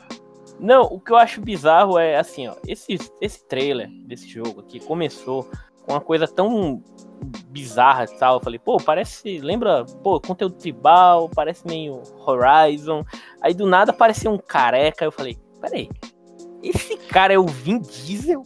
E aí todo mundo na live, peraí, é sim! E tipo assim, eu, eu jurava que. Mano, é, é absurdo. Eu acho que o Vin Diesel agora vai virar meme de The Game Awards. Toda The Game Awards o cara vai aparecer. Não é possível. E foi um trailer, apareceram dinossauros e tudo mais. E até então a gente não sabia que porra de e projeto era esse. descobrir o que era aquilo. Até o momento que eles levantaram um pulso e eu vi no pulso um, um losangozinho muito característico que aparece em um certo jogo que saiu alguns anos atrás. Demorou para sair do Early Access e chegou a PlayStation muito tempo depois, que é o Ark. Pois é, gente, a gente vai ter o Ark 2. Simplesmente nomeado Ark 2 e protagonizado por Vin Diesel. Cara. Vin Diesel interpretando um brasileiro chamado Santiago da Costa, nascido em São Paulo. Ai. Queria registrar isso. Os caras, o, pessoal ainda. Eu tenho certeza que o pessoal não sabe que a gente fala português, é que brasileiro fala português. Eu não. tenho quase certeza, velho. Os caras pegaram qualquer nome. Ah, pega um nome hispânico aí, Santiago. É, vai, Santiago. Brasil. É, Brasil. This is Brasil. Não, e, e, e é legal. É, o, o, que eu acho da hora, sabe o que é, Thiago? Não tem a menor necessidade da gente ter esse tipo de exposição. Faria diferença ele ter não. vindo de qualquer outro país. Não, nesse contexto? ele ter nascido na Argentina, ele ter nascido no Chile. Se isso não vai ser explorado em jogo, pô, tipo assim, beleza. É legal que agora a gente tem mais um personagem brasileiro no roster de personagens brasileiros em jogos. E que é o Vin Diesel, né? Mas puta que pariu, velho. Muito bom, cara. É, então, o Ark 2 foi anunciado. Já com trailer rodando dentro da própria engine, tá? Não mostra gameplay, só o trailer em engine. Uma data de lançamento não foi dada, plataformas não foram divulgadas, mas provavelmente vai chegar pelo menos pro PS5. E em conjunto foi revelado um, uma série animada chamada Ark The Animated Series, que vai ser focada na história da Helena. Uh, mas né, também não foram dados maiores detalhes sobre quando o, o evento vai ter. É, uma informação que talvez você não tenha visto, Leon, é uhum. é que essa série animada vai ter um elenco um pouco estúpido. Ah, sim. Eu me impressionei que vai ter o Elliot Page já aí, velho. Elliot Page, Michelle Yeoh, Carl Urban, Gerard Butler e o Vin Diesel estão na Arc Animated Series. E parabéns, vocês aparentemente ganharam muito dinheiro na Early Access pra estar tá gastando com essas coisas. É, não, não só no Ark, mas com o Atlas também, que é, é considerado é. um dos maiores scans aí que essa desenvolvedora já fez. Assim, ó, gente, minha dica é: espera, vamos esperar eles lançarem um jogo completo, não caiam no bait do Early Access. A gente já viu essa desenvolvedora fazendo besteira antes, então vamos esperar, sabe? Até porque assim, eu não acho que tenha tanta coisa que vai melhorar, que justifique um Ark 2, sabe? Mas ao, é assim, só o fato deles meterem um Vin Diesel aí já quer dizer que eles querem o seu apelo de qualquer forma. Eu acho que seria mais efetivo colocar o The Rock, né? Mas eu não sei como é que é o contrato para aparecer em jogos do The Rock. Mas é. se fosse The Rock, todo mundo ia comprar. Enfim. Sim, com certeza. Bom, é, falando em, em, em, jogos que terão o seu. terão atores famosos, né? A Boss Team Games e a Saber Interactive anunciaram The, The Evil Dead The Game. Um jogo cooperativo para multiplayer cooperativo usando a licença de Evil Dead, inclusive com o envolvimento do Sam Raimi, do Robert Tappert e do Bruce Campbell, que tá, vai ser lançado em 2021 para PS4, PS5, Xbox One, Xbox Series, Switch e PC. A gente vai ter o West de volta. O jogo vai ter experiências co-op e PVP. E aparentemente eu não sei o que pensar sobre esse jogo, porque, tipo, a ideia de um jogo de Evil Dead em 2021 é, é muito absurda pra minha cabeça. Não, só o fato da franquia Evil Dead não morrer até hoje já mostra que eles têm uma, uma inúmeros seguidores, sabe, que amam a franquia, por mais trash que é absurda que ela pareça às vezes. Mas assim, é, os três filmes originais são sensacionais de seu certo modo, né? Eu lembro que, mano, eu assisti o primeiro com minha namorada tempo atrás. E a gente deu tanta risada, porque é um, tipo assim, na época, podia passar por um bom filme de terror, mas hoje em dia, cara, é um daqueles filmes trash que você olha assim, sabe? Fala, nossa, olha, essa porta é de isopor, olha, dá pra ver o, o que o cara tá usando luva aqui, ó, de monstro, dá pra ver o pele do cara. Mano, é. é cara, eu ia é falar exatamente isso. Eu não consigo acreditar. Quando eles falam, tipo, ah, eles anunciaram, né? Tipo, não, porque a famosa experiência de terror eu. Hã? Evil Dead é de terror? Eu nunca considerei um terror. Mano, no momento em que você tem um protagonista que substitui um braço por uma serra elétrica que vai parar na Idade Média através de uma viagem no tempo proporcionada por um livro que revive mortos, isso não é plot de filme de terror. Isso é filme galhofa, isso é pipocão. Isso nunca foi terror. Meu Deus, cara. Mas enfim, criou um dos melhores, um dos personagens mais icônicos da cultura pop. É inegável que o Ash é um personagem gigantesco. Exato. Tanto é que o, o, o é o Bruce Campbell, né? O ator sim. dele. O... Sim, ele sim. até faz uns, um cameo nos filmes do Sam Raimi do Homem-Aranha. Tá ligado, né? Não, é verdade. Bom, é, uma figura também que se tornou muito popular por galhofagem foi o nosso querido Joseph Ferris. E ele apareceu novamente no The Game Awards, dessa vez não para mandar não mandar aquele velho fuck the Oscars, mas para anunciar o próximo jogo dele, chamado It Takes Two. O jogo vai ser lançado no próximo dia 26 de março de 2021 para consoles e PC. E é uma experiência cooperativa também, né? Segue muito a linha do Brothers e dos do outros jogos. A Way Out do estúdio dele.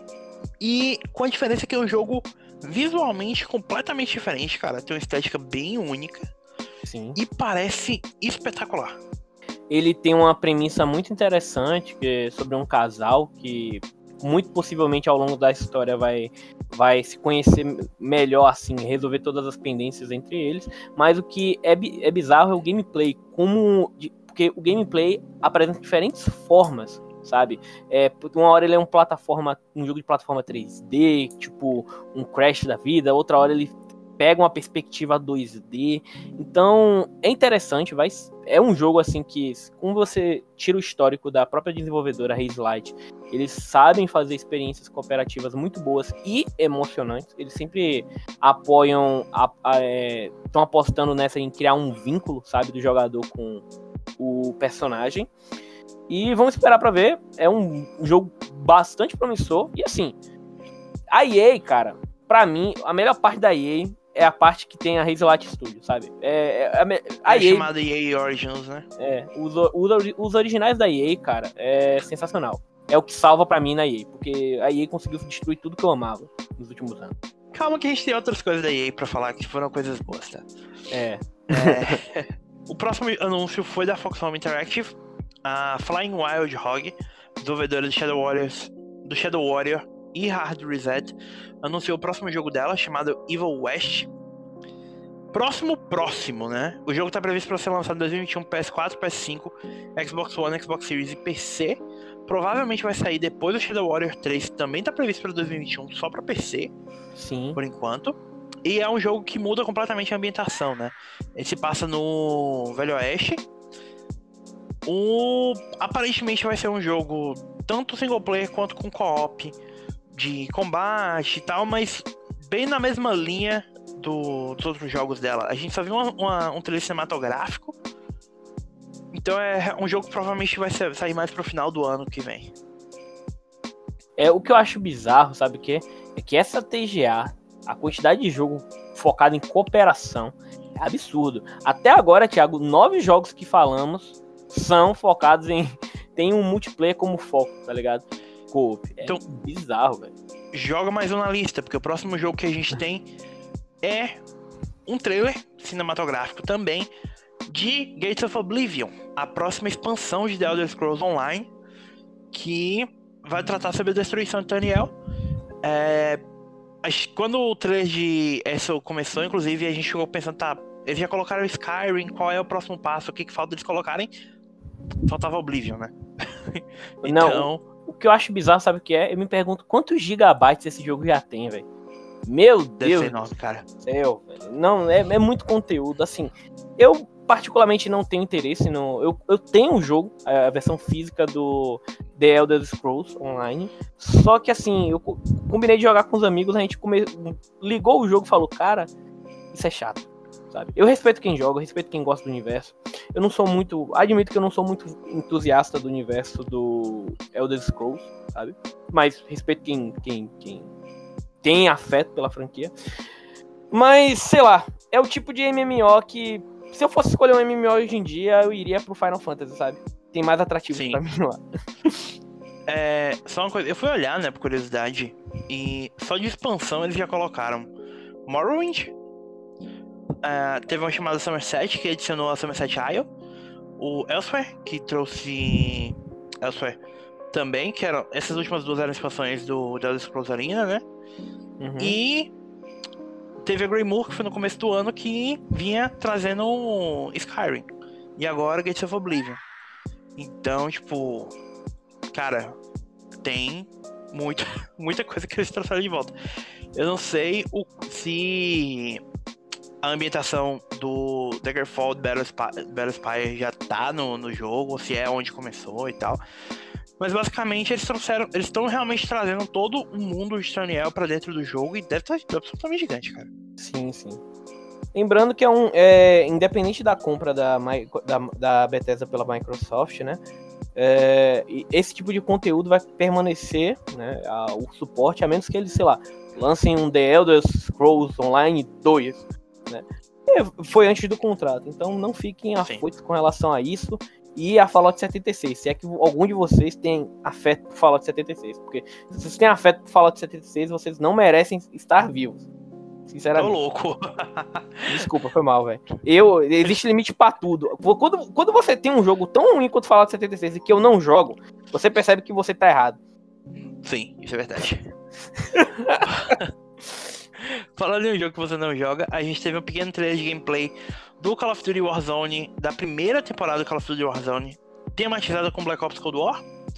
É, começa nessa semana agora, dia 16 de, de dezembro. Era a temporada que estava prevista para começar no começo do mês e teve um pouquinho. E foi adiado um pouco, né? E que vai trazer aí a Rebirth Island, dois novos, no, dois novos gulags, é, oito mapas multiplayer pro próprio Black Ops Cold War. Nuketown, vai ter Nuketown de volta, Sanatorium, é, Gunfight, Gunfight, The Pines, Rage, enfim. É aquela coisa, né? Tipo, é Call of Duty, então a gente sabe que vai ter suporte pra caramba. E por sinal, outro jogo que tá, vai estar tá destruindo SSDs aí, velho, por aí. Meu Deus. Sim, enorme também. Próximo trailer foi de um jogo que. Um dos jogos que eu queria que o vendedor tivesse aqui pra poder falar melhor, que é a expansão do Elite Dangerous chamada Odyssey. Sim. O. Isso é porque, tipo, eu, eu acho que você também não, né? Porque, tipo, eu, assim, eu nunca joguei Elite Dangerous. O Elite então... Dangerous tá na minha lista pra jogar, nunca joguei. Eu, eu, eu tinha curiosidade se ele tivesse um modo VR, tá ligado? Tem uns Sim. mods no PC que te deixa fazer isso, mas no PS4 infelizmente não tem. O que eu sei dessa expansão é o que Vinhadel comentou nas últimos podcasts. É algo que eles já estavam propondo há algum tempo, que é justamente exploração espacial com pessoas. Porque até então Elite Dangerous era um jogo focado inteiramente em naves combate é na área. Sky de Elite Dangerous agora. É isso, exato. Enquanto que No Man's Sky você já tinha exploração a pé e espaçonave, eles estão adicionando agora a pé. E assim, entre No Man's Sky e Elite Dangerous, é, eu ainda acho Elite Dangerous muito mais apelativo, um, um apelo visual muito maior, com o, o que eles estão fazendo é absurdo, sabe? Até se você levar em conta a comunidade, é algo que surgiu tão pequeno, mas eles estão com um suporte absurdo. Cresceu pra caramba, cara. Cresceu pra caramba, sabe? É um jogo que, tipo assim, tem a sua comunidade, tem a sua. Mano, é, é, outro dia mesmo teve o pessoal que saiu cruzando na zona negativa lá, que é tipo a zona negativa que é, não tem nada, é tipo um, é tipo um limbo, sabe, Thiago? De, de espaçonave. Se juntaram não sei quantos mil pessoas para adentrar essa zona e ver o quão longe poderia chegar. Então, é uma fanbase boa, uma fanbase é, rica e que gosta do que a desenvolvedora faz. Então, muito bom para quem joga Elite Dangerous, sensacional. E aumenta ainda um pouco mais meu meu meu interesse pelo jogo. Só que assim, infelizmente, eu não tenho tempo para jogar tanta coisa, velho. Não, não tem pra onde correr não, cara. E parece enorme também, então. Uma coisa pra qual eu sei que você tem tempo de jogar, Leon, é Rogue Company. pra nossa absoluta surpresa, a gente teve a revelação de Sigrid, a próxima Rogue da, do jogo que aparentemente vai ser mais tanque, né? A gente viu ela usando um escudo e partindo para cima. Pela descrição dela de uma personagem realmente que vai misturar ali um pouco do gameplay do do russo lá, né? Tem um escudo, é... bota escudo e Isso, exatamente. Tipo, de ser mais tanque com um, um gameplay mais mais ágil. É. Eu acho que ela pode acabar quebrando o jogo, sabe? Porque maluco, esse escudo dela, a depender de como ela usa, malu... mano, vai ser chato, Thiago, vai ser chato. Tô até imaginando. É.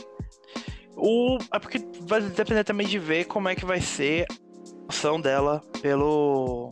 pela comunidade, né? O Fixer mesmo a gente não vê hoje, que foi o personagem mais recente. O personagem que eu tava pensando, que a gente tava pensando era o Envil. O que me lembra. Ela parece, ele parece uma mistura mais de Envil, talvez com um pouco da mobilidade do Dima. Então, para, pelo, pela descrição dela, dá a ideia de que vai ser um Breacher. Sim. Então. Que me lembra que você colocou aí agora que a High Res precisa urgentemente rever o valor dos preços dos personagens, porque é muito difícil você ver certos personagens no, no multiplayer daquele jogo, justamente porque são muito caros. É, você tem que jogar muito para comprar um personagem, cara. Meu Deus do céu. Você ainda vê um pouco da Dália. Dália é até bem comum, que foi a primeira personagem de DLC. Mas ela estava inclusa no, naquele pack de fundador, Exato. sabe? O mais caro. O Fixer, não. Então você vê pouca gente jogando. Você não vê. Eu acho que eu nunca vi ninguém Eu jogando. nunca vi ninguém jogando com ele. Então. Bom, seguindo em frente. A gente teve o segundo trailer. O segundo trailer mais empolgante para mim, porque eu, tinha, eu realmente não tinha me tocado do que era esse jogo até esse trailer. E agora ele é oficialmente um dos meus jogos mais aguardados de 2021. Scarlet Nexus. O próximo jogo da Bandai Namco. O primeiro, próximo grande jogo da Bandai Namco, que não é um jogo de anime. Franquia nova, né? De ter o visual de anime. É. é a franquia nova que vai ser lançada no inverno brasileiro de 2021, ou seja, de junho a setembro do ano que vem. E teve um pequeno trailer da história no The Game Awards, mas o que me surpreendeu é que finalmente eu consegui ver mais do gameplay do jogo, que eu não tinha me tocado. E uau! É Glitter! eu não esperava mais Echo Glitter. Tipo, por que, que eu não tinha me tocado que isso era Glitter ainda? Muito Sabe, bonito, tipo. Sim, o jogo tá muito bonito. É... Ele tá rodando na, aparentemente na mesma versão atualizada da engine do Goliter 3, que era uma versão do da Unreal Engine, que foi a mesma coisa que eles usaram pro Code Vein. Uhum. Só que ele tá mais bonito, provavelmente porque a gente tá vendo ele rodando no PS5 e no, no Series X, sabe? Sim. E, cara, realmente espetacular, tá muito bonito, parece o tipo de galhofa anime, anime que eu adoro. Então. Agora sim, o meu único problema com o jogo, que uh, também é o que dá charme a ele, é esse uso absurdo de vermelho, dessa paleta vermelha. Nossa senhora!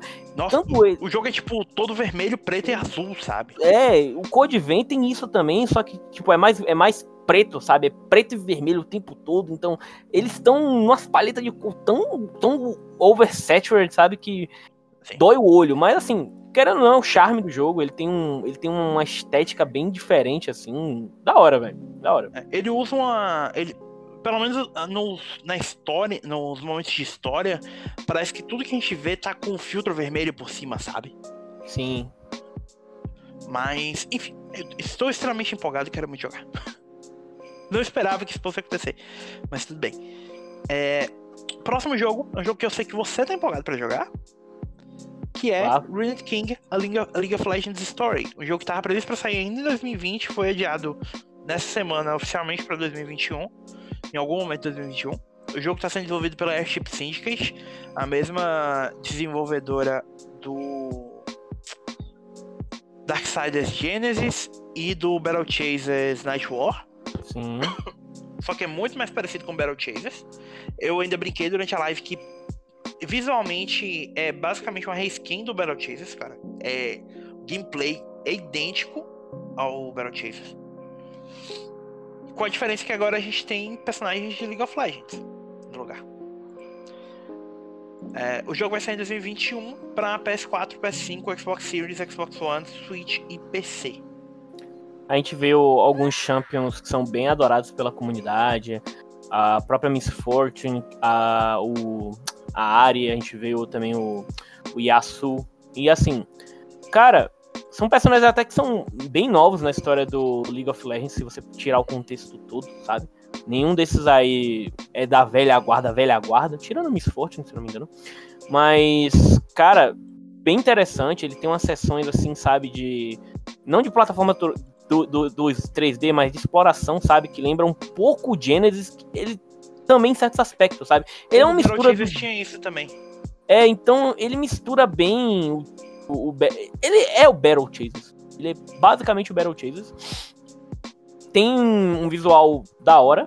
Vamos ver como é que vai vai se sair esse jogo. Assim, é aquilo que eu falei. Meu problema com League of Legends é em relação a lore, sabe? Como é que eles trabalham isso. E tomara eles que tenha alguma. Ter resolvido mexer nisso agora com esses jogos. Esses jogos, né? né?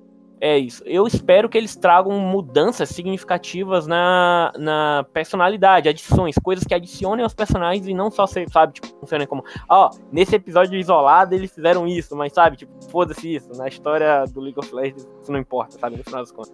Sabe? Posso ser sincero? Ah. Com a quantidade de dinheiro que a Riot tem, demorou até pra eles começarem a fazer isso. Uhum. Na, ele, spin-off já era pra estar saindo há muito tempo. Na época que eu.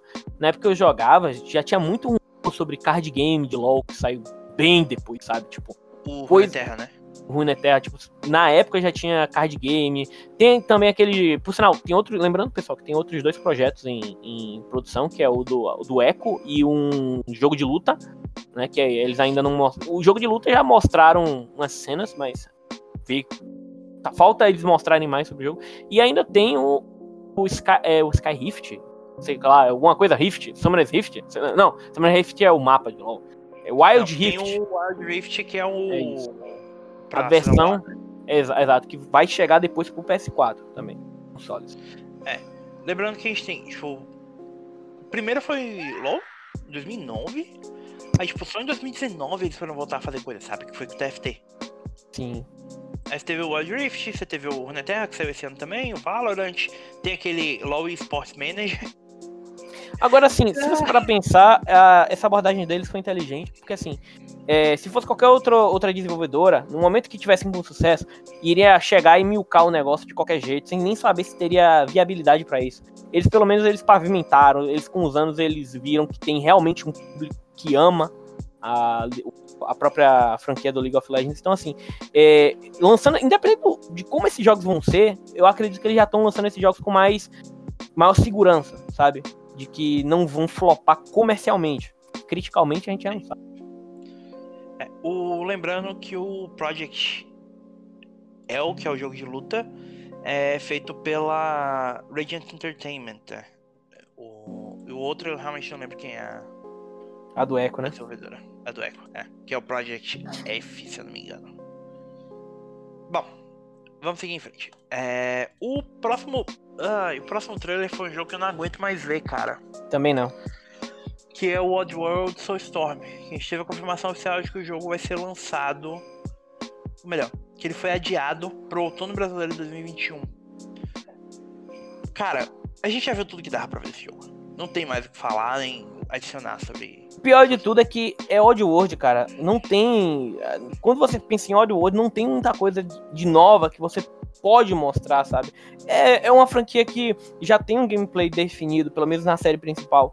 Então, já quando você volta lá para trás pro State of Play, quando eles mostraram isso e tudo mais, parava ali, sabe? Mas eles continuam mostrando isso e saturando e fica, meu Deus, chega a ser chato. Parece que vai ser, tipo assim, eu gosto da franquia World, só que assim, eu sinto que esse jogo quando lançar vai ser aquele tipo de jogo que todo mundo falava, ah, é aquele jogo. Aí, mas pera, esse jogo já lançou? Sabe? Vai passar batido. É, tem os amantes da franquia, mas sei lá, é, é, não sei se esse jogo vai. Tem tudo para sair bem comercialmente, sabe? Veremos como é que vai ficar essa situação. É um jogo muito é, mas Sim, claro. cara. E, e tipo, mesmo sendo uma franquia clássica, sabe? Não tem muito o que falar sobre ela. Sim. ok. Falando sobre franquia clássica, é... a gente teve a confirmação oficial de que o Master Chief foi adicionado como skin em Fortnite. E agora você pode jogar com o Master Chief no PlayStation 4 e no PlayStation 5 e com Kratos no Xbox One e Xbox Series. Isso é muito bizarro, cara. O mundo tá de pernas pro alto e isso é muito bom. Isso é muito bizarro. Eu não lembro. Thiago, me diz qual foi a última vez que a Sony liberou um personagem dela para um jogo assim terceiro assim. Ninguém, cara. Eu não me lembro de nenhum. Cara, é, é porque talvez Brawlhalla? É, Brawlhalla tem quem? Eu acho que tem um Kratos no Brawlhalla, não tem não? Tem?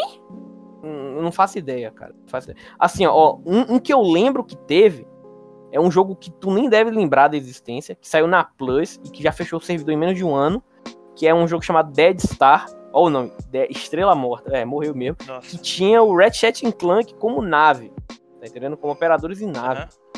Eu não sei como a Sony deixou fazer isso, mas desde então Nossa, eu não bizarro. lembro. Eu não lembro de nada. Cara. Eu não lembro desse tipo da Sony liberar personagem. O que é estranho. Sobre o, sobre o Brawlhalla, eu tô viajando, tá? Não, não, não rolou. Não, tranquilo. Mas eu acho que é porque você deve ter associado, tipo, mitologia nórdica, Brawlhalla, Valhalla, quando for, sabe? É, Mas. não faria sentido. Enfim, é, enfim, agora todo mundo aí pode fazer Master Chief contra, contra Kratos. E, e por sinal, a gente até fez uma, uma brincadeira no, no, no, durante a live. Quem sabe a Nintendo não, não é a próxima a colocar um personagem Coloca aí. Samus, por exemplo, é, mano! Mano, não, ô, Thiago, não, não, mexe com meus sentimentos, não, velho. Pelo cara, amor de Deus. Muito, não, ia ser muito legal, cara. Ia ser Esse muito da hora. Da Nintendo é o que mais faz sentido, né? Enfim, fica é. a previsão aí, viu, galera? Só para completar o pacote, teve a confirmação também que a partir de, que no dia 16 de dezembro, Fortnite vai receber skins da Michonne e do Daryl Dixon. Ai, e eu não sei mais o que falar, cara. É. Mano. O, o, o, o Rui tava me explicando que aparentemente o tema dessa temporada é o Agente Jones lá indo para mundos diferentes, trazendo aliados para pro mundo de Fortnite e aparentemente tem lore? um monte de Aparentemente tem. Enfim, é ó, isso, isso, também me surpreendeu. Ó, cara, na moral, tanto multiverso para você e você foi justo pro multiverso de The Walking Dead. Meu Deus, essa série já deveria ter morrido, cara. Olha, eu respeito você que assistiu The Walking Dead, mas porra, na moral, Eu véio. respeito e valorizo você que assistiu que acompanha The Walking Dead até essa altura, porque quase ninguém deve ter Mano, até o quadrinho. É, o que eu acho bizarro, Thiago, é que o quadrinho acabou e o seriado não. Tá? Sim, tem isso também. O quadrinho, eu, eu, jurava que não tinha época para acabar. Do nada, o Kirkman chegou aí, ó, tô acabando essa não, porra. Mês que vem porra. acaba. Cansei, cansei, já recebi dinheiro suficiente. Tá, e, e, e tu tá ligado que o Kirkman, né? É, toda edição do The Walking Dead nova é a que mais vende, além da anterior, é bizarro. Mas, enfim, eu, eu não, Ai, não, consigo. É uma empurração de The Walking Dead pra tudo. Teve parceria, Thiago, com The Walking Dead em Magic. O card game. Tem Cara, carta. Isso não faz sentido. Isso não faz sentido. Magic, literalmente, Magic. Vai se ferrar, mano. Ferrar. É, bom. Vamos lá. É, o penúltimo anúncio que a gente tem pra falar é talvez o grande anúncio, pelo menos para nós, né? Returnal, o jogo da Housemark e da Sony, foi muito exclusivo da Sony, da Sony, enfim, né, da PlayStation Studios, mostrado no The Game Awards, teve sua data de lançamento confirmada para 19 de março de 2021. Tá. O anúncio tinha vazado no mesmo dia, um pouquinho mais cedo, e a gente teve a confirmação oficial. É... Cara, com trailer de gameplay e tal, e uma belíssima trollada. Os caras começaram o trailer mostrando ferrar, a mesma mano. porta do PT. Vai se ferrar. Foi mano. espetacular, cara. Foi espetacular. A Sony foi muito sacana, velho. A Sony foi muito sacana fazendo isso. Você não tem noção, velho. Porque até então, para quem não sabe, os rumores eram de que talvez a gente viesse a ver um remake do Silent Hill, um remake do Metal Gear, sei lá. Era o pessoal sonhando alto. Era alguma coisa da Konami. Não, porque a Sony comprou, que não sei o que, que vai aparecer e vai ter. E terminou que foi um balde de água fria. Foi o Returnal, tá entendendo? Retornando mais uma vez aos holofotes. E assim, é, é, é um jogo que aparenta. Eu tô muito interessado nesse jogo. De verdade, ele tá, parece bem divertido. A história dele parece ser da hora e o gameplay parece ser nível House Mark.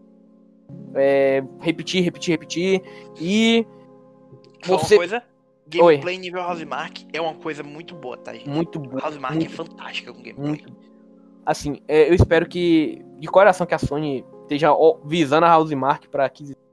E espero que o Returnal tenha um sucesso que merece, cara. Parece ser bem, bem diferente. Muito da hora, velho. O jogo tem muita promessa, cara. Tá. Os últimos, a última coisa que a gente quer mencionar sobre The Game Awards é talvez a coisa que eu mais sinta falta do Vinhadel aqui para falar sobre. Que foi a Bioware. Cara. eu não consigo falar sobre o que a gente viu sem rir e sem ficar feliz. Tá? Eu sei todos os problemas que o pessoal vai apontar da BioWare nessa geração, Mass Effect Andromeda, Anthem, tudo, tá?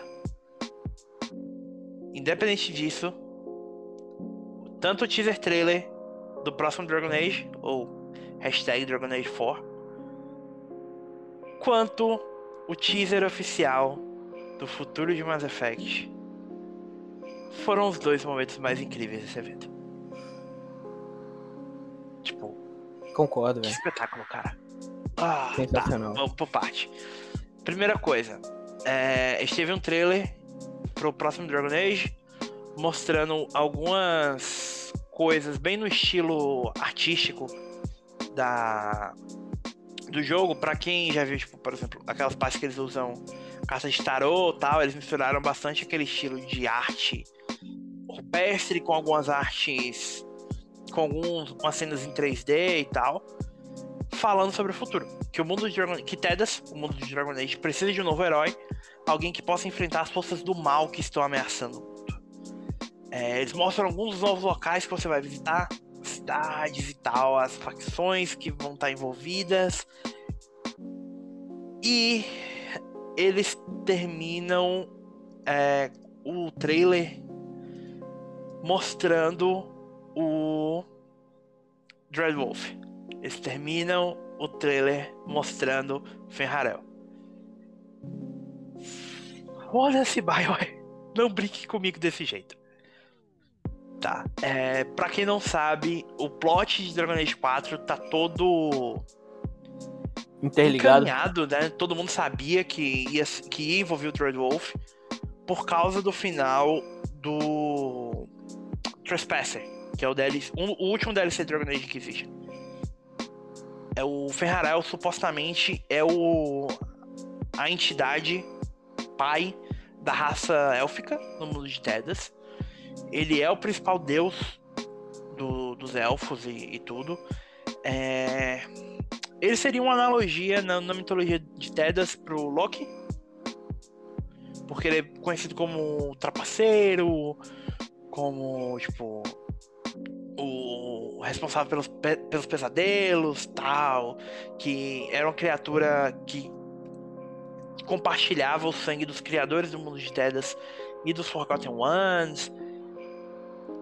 É, é, é realmente tipo aquele momento da história de Dragon Age que todo mundo tava ansioso para ver chegar. E aparentemente vai chegar agora. sabe? Tá. Promete muito. Promete muito, muito, muito, muito, muito, muito, muito, muito. E... Só resta agora esperar pra ver quando é que a gente vai ver, vai ter novidades do jogo, né? E o próximo passo, cara, era uma coisa que eu acho que ninguém esperava ver, que é a confirmação do que o próximo Mass Effect já está em, pelo menos em fase conceitual, né? Está nos estágios iniciais de desenvolvimento por uma suposta equipe veterana da BioWare. Ai, meu Deus. E vai dar prosseguimento aos eventos da trilogia original. Ai, meu Deus. Conta, Thiago, conta. O teaser é um teaser curto, que a gente só vê a Liara pegando um pedaço de armadura mostrando N7. E três personagens ao fundo. É, eu, eu abri aqui, só para dar uma olhada em 4K, um Salarian, um. um ai meu Deus. A raça do Rex é o Krogan, um Krogan. Krogan, Krogan, Krogan. Um Krogan e um, um outro cara que não consegui identificar a raça. Talvez possa até ser um Turian, não sei. É, à distância. Mas, cara, só o fato de se aliar aí já. já... Ai, Ai cara. É, é o tipo de coisa que a gente pode teorizar milhões de coisas, sabe? Pode ser aliar, pode ser que a Liara tenha voltado a trabalhar como Shadow Broker. Sim. E sejam membros da, e, da equipe dela e a gente vai acompanhar esse pessoal.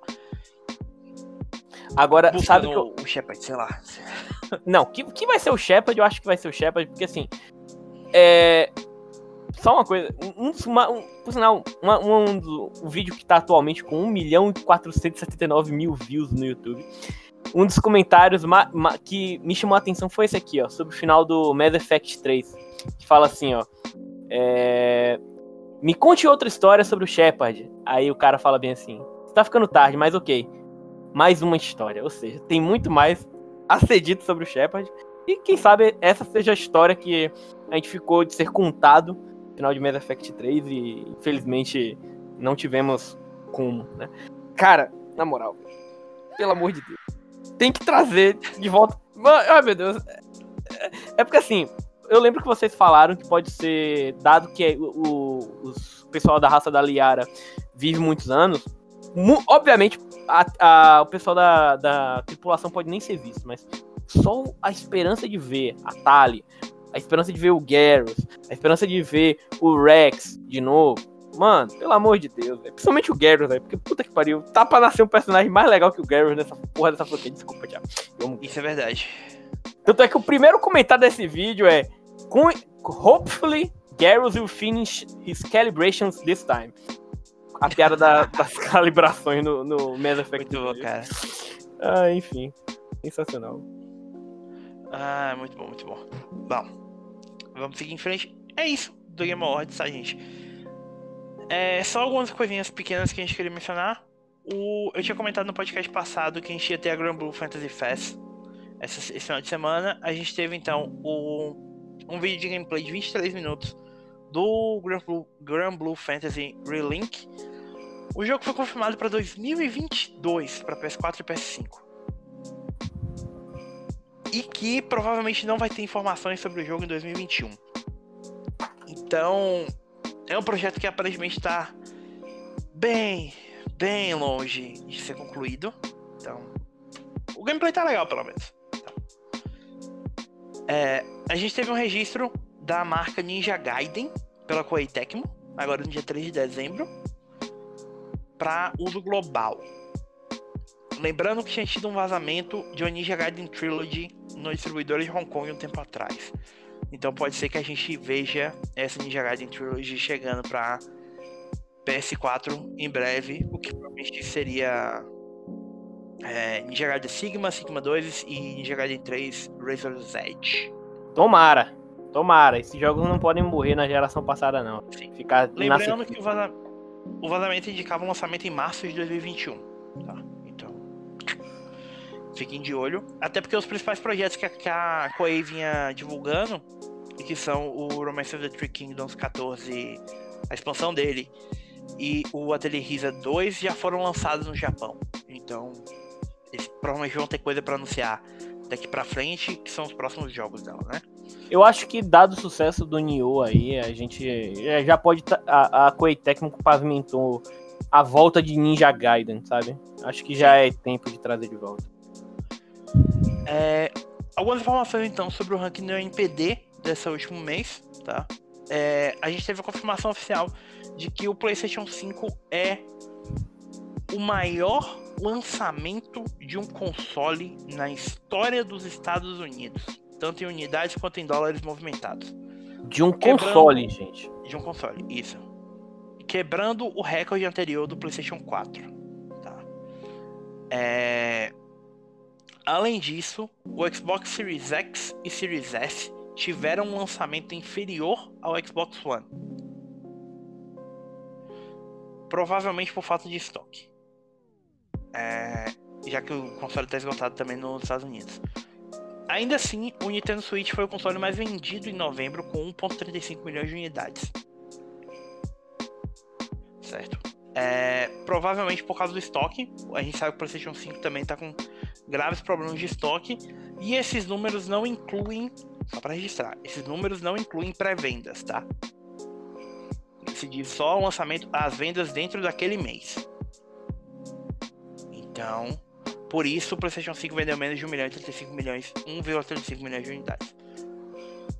É um sucesso incrível para Sony, né? Ainda assim. Bater o recorde do PlayStation 4 é um ótimo sinal pro futuro ah. Absurdo, cara. Mesmo que muito disso também seja gente comprando N unidades para revender depois, cara, é absurdo a demanda, a procura que tá. Tem uma galera que não tem noção, mas, mano, a procura pelo PS5 está absurda mundialmente. Todo mundo tá correndo atrás. Sempre que surge estoque, esgota no mesmo momento. E, cara, é, tem tudo para quebrar mais recordes ainda o lançamento do PS5. Uh, ah, o futuro é muito bom, cara. O futuro pra, pra Sony é muito promissor. E isso se reflete também nos números dos jogos mais vendidos de novembro de 2020, tá? Para surpresa de absolutamente ninguém, Call of Duty Black Ops Cold War é o jogo mais vendido de novembro, seguido por Assassin's Creed Valhalla. Valhalla, diga-se, em duas semanas e meia no mercado, é, se tornou o jogo mais vendido da franquia em um mês, vendas de um mês desde Assassin's Creed 3. A diferença é que Assassin's Creed 3 teve um mês inteiro de vendas e o Assassin's Creed Valhalla teve dois meses, duas semanas e meia. Então, provavelmente quebraria completamente o recorde da franquia se tivesse sido lançado no começo do mês. É, em terceiro, a gente teve Marvel's Spider-Man Miles Morales. Em quarto, Madden NFL 21. Provavelmente com um boostzinho ali por causa do lançamento. Ah, aliás, não, foi em dezembro. Esquece. o NBA 2K 2021 ficou em quinto. Esse sim, provavelmente por causa do lançamento da versão de, de PS5. O Hyrule Warriors Age of Calamity em sexto. Watch Dogs Legion em sétimo. Animal Crossing em oitavo. FIFA 21 em nono. E Demon Souls em décimo. A outra estreia desse mês foi o Just Dance 2021, que estreou em 13 terceiro. O resto eram jogos já do resto do ano. De exclusivos aqui, fora de Souls, a gente tem única e exclusivamente Ghost of Tsushima, que ficou em vigésimo. Tá. É, notório para mim, eu vou comentar isso depois da outra lista, tá? É, a gente tem também os 10 jogos mais vendidos de PS de PlayStation. Em primeiro lugar, Call of Duty, Call of Duty Black Ops Cold War. Em segundo, Marvel Spider-Man Miles Morales. Em terceiro, Assassin's Creed Valhalla. Madden NFL 21. Demon Souls em quinto. NBA 2K21 em sexto. FIFA 21 em sétimo, Watch Dogs Legion em oitavo, Ghost of Tsushima em nono e Sackboy A Big Adventure em décimo. É notório para mim que em nenhuma das duas listas aparece The Last of Us Part 2. Complicado, assim, o, é como a gente já falou, um do The Last of Us já passou, tá? Uma, como por ser um jogo muito voltado à narrativa, eu acredito que quem queria jogar já comprou naquele logo na próximo aos meses de lançamento.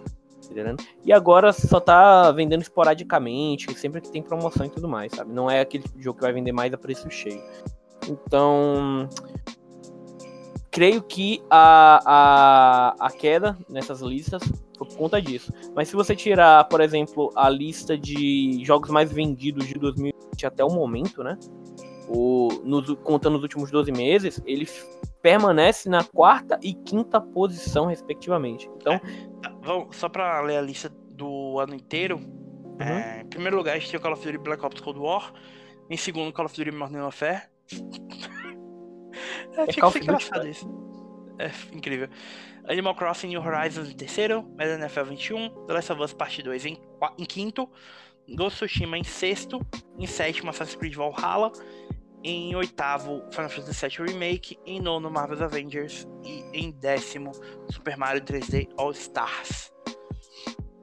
É, só para manter a lista dos últimos 12 meses, Call of Duty Modern Warfare em primeiro, Call of Duty Black Ops Cold War em segundo, Animal Crossing New Horizons, Madden NFL 21, The Last of Us Part 2, Ghost of Tsushima, Star Wars Jedi Fallen Order em sétimo, Mario Kart 8 Deluxe em oitavo, Assassin's Creed Valhalla em nono e Final Fantasy VII Remake em décimo. Maluco, Jedi Fallen Order vendeu, viu? Meu Deus. Vendeu, cara? Vendeu bem.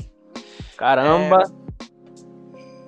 Algumas outras informações. Call of Duty Black Ops Cold War já é o jogo mais vendido do ano. Marvel's Spider-Man Miles Morales ficou atrás apenas de Marvel's Spider-Man de 2018 como o jogo mais vendido de, um, de super-herói na história. É, Justice 2021 teve o segundo maior lançamento da série, ficando apenas atrás de Justice 3.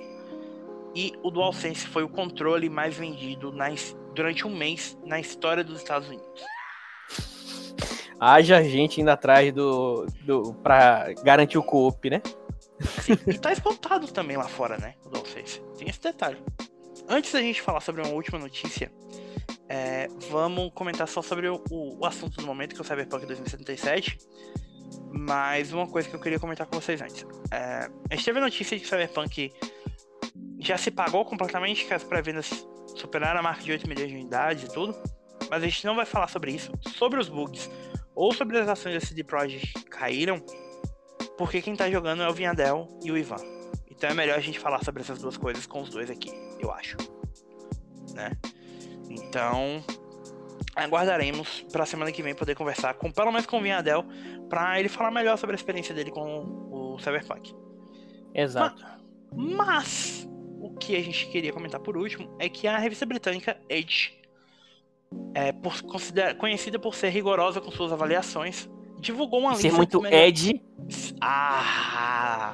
Depois dessa piada horrível do Leon, vamos falar sobre o que é. Ela divulgou uma lista dos melhores jogos da geração, na opinião dela. Tá. E cara, é uma lista polêmica. Mas é o mínimo. Os jogos são Bloodborne, Inside, Outer Wilds, Overwatch, Red Dead Redemption 2, Return of the Obra Dinn, Super Mario Odyssey, The Last Guardian, The Legend of Zelda Breath of the Wild, Titanfall 2 e Undertale. Undertale uh... e ah. What Remains of Edith Finch. É, polêmicos. Assim. Notório pra mim a falta de God of War ou The Last of Us Part 2 aqui. Eu, eu concordo e, e assim, tem algumas coisas que eu acho que apesar de serem jogos excelentes, excepcionais, dentro de seus de suas propostas e que planejam, eu não acho que. Eu não colocaria The Last Guardian como um dos melhores jogos não, da, dessa geração do PS4. Eu não colocaria Titanfall 2. Assim, Titanfall 2 é um puta jogo, entendendo? Um puta multiplayer, mas, sei lá, eu não acho que ele mereça estar aqui, entendeu? Tipo, novamente, é um puta jogo, entendeu? Ah, ah, vocês estão entendendo que a gente tá falando geração, que é um jogo que saiu para morrer. Foi um jogo que literalmente saiu para morrer por causa de BF5 né? BF1 na época, perdão. Então, é, o Bloodborne eu concordo. O Inside eu acho super estimado. Inside. Ele tem uma proposta bem legal. É, é o, o, o pessoal desenvolveu. O Play Dead. A Play Dead sempre mantendo o padrão de limbo em seu gameplay. Só que assim, eu acho super estimado. O Outer Wilds, concordo, porque é um jogo diferente e eficiente na sua proposta. Só não sei se ele é tão, sabe, inovador que mereça estar tá nessa lista. Overwatch, meus pesos, me desculpa, não. Não colocaria de jeito nenhum Overwatch aqui. Até porque é um jogo que hoje em dia já é irrelevante. Talvez eles tenham colocado por conta da fórmula que foi reutilizada N vezes. Ok. Mas, sei lá, melhores títulos, sabe? Não, não mesmo. Red Dead Redemption 2, concordo. A gente sabe o que o Fiadel falou, né, Thiago? Sim, é espetacular, cara. Realmente espetacular. Return of, Return of the Obra Dinn, do Lucas Pope. É, Lucas Pope tem uma narrativa em uma forma de empregar elas ao gameplay absurdo. Com, eu concordo e concordo e não concordo. É porque eu fico dividido com relação a isso, sabe? É, até porque muita pouca gente, infelizmente, não teve acesso ao Return of the Obra Dinn. Super Mario Odyssey é um jogo do Mario. Sim, e que é inclusive espetacular. Assim, é. Eu, eu, fico dividido. Porque assim, se fosse para dizer do Switch, eu diria que o ápice seria o Breath of the Wild. Tá Sim. Tá entendendo? Que, mas, beleza, Super Mario Odyssey, vamos dizer que Super Mario Odyssey é de longe o melhor jogo 3D do Mario. Até então, nos últimos anos, sim, beleza. O... E, deixa eu ver aqui, é, naturalmente, Breath of the Wild, né? Undertale, eu concordo porque Undertale criou toda uma nova visão do que é um jogo indie, do que um indie tem que ser, é, os padrões que o indie tem que seguir. Quebrou isso também, por sinal. E criou toda uma fanbase, criou nova, inspirou muitos desenvolvedores a fazer jogos. E What Remains of Edith Finch, bom jogo, só que não tenho tanto, tanto apreço por, pelo, pelo What Remains, sabe? É uma lista muito sele seleta, muito estranha sabe? Não, não achar alguns outros jogos aqui. E, enfim, é a Edge sendo a Edge, né, cara? A Edge, sei lá, é, é conhecida por dar notas 6 para 5 para para jogos ultra, ultra conceituados, tá entendendo? Lá fora, sei lá, lá, lá fora o pessoal dá 10 pra um jogo, ela vai dar 5, sabe? É. Por quê? Porque ela quer pagar de. É diferente. Ela quer ser, é, ela quer diferente, ser diferente, cara. Então. Então, eu, eu particularmente. a primeira dessas listas que a gente recebeu, né? Que está vendo, então eu achei interessante. Ah, lembrando, pessoal, que apesar de estar escrito melhores jogos da geração do PS4, seria dessa geração, da última geração que acabou de acabar, né? Que se finda com o PS5, basicamente. E detalhe então... que a então geração não acabou, né? Ainda vai ter mais é. jogos saindo para essa geração. Então. Exato. O que é um pouco bizarro essa lista tá assim, né? Sim. Eles podem surpreender. Ah, cara, bom. Totalmente errado. Mas é assim mesmo. Bom, é isso então, amiguinhos. Vamos encerrando por aqui. O podcast acabou ficando longo, porque teve muita coisa pra comentar do Game Awards. Mas, como sempre, retornaremos semana que vem para falar mais sobre jogos com vocês. Até lá, lembre-se sempre: jogar não tem limites. Valeu, pessoal. Muito obrigado por sua participação. Semana que vem estamos de volta.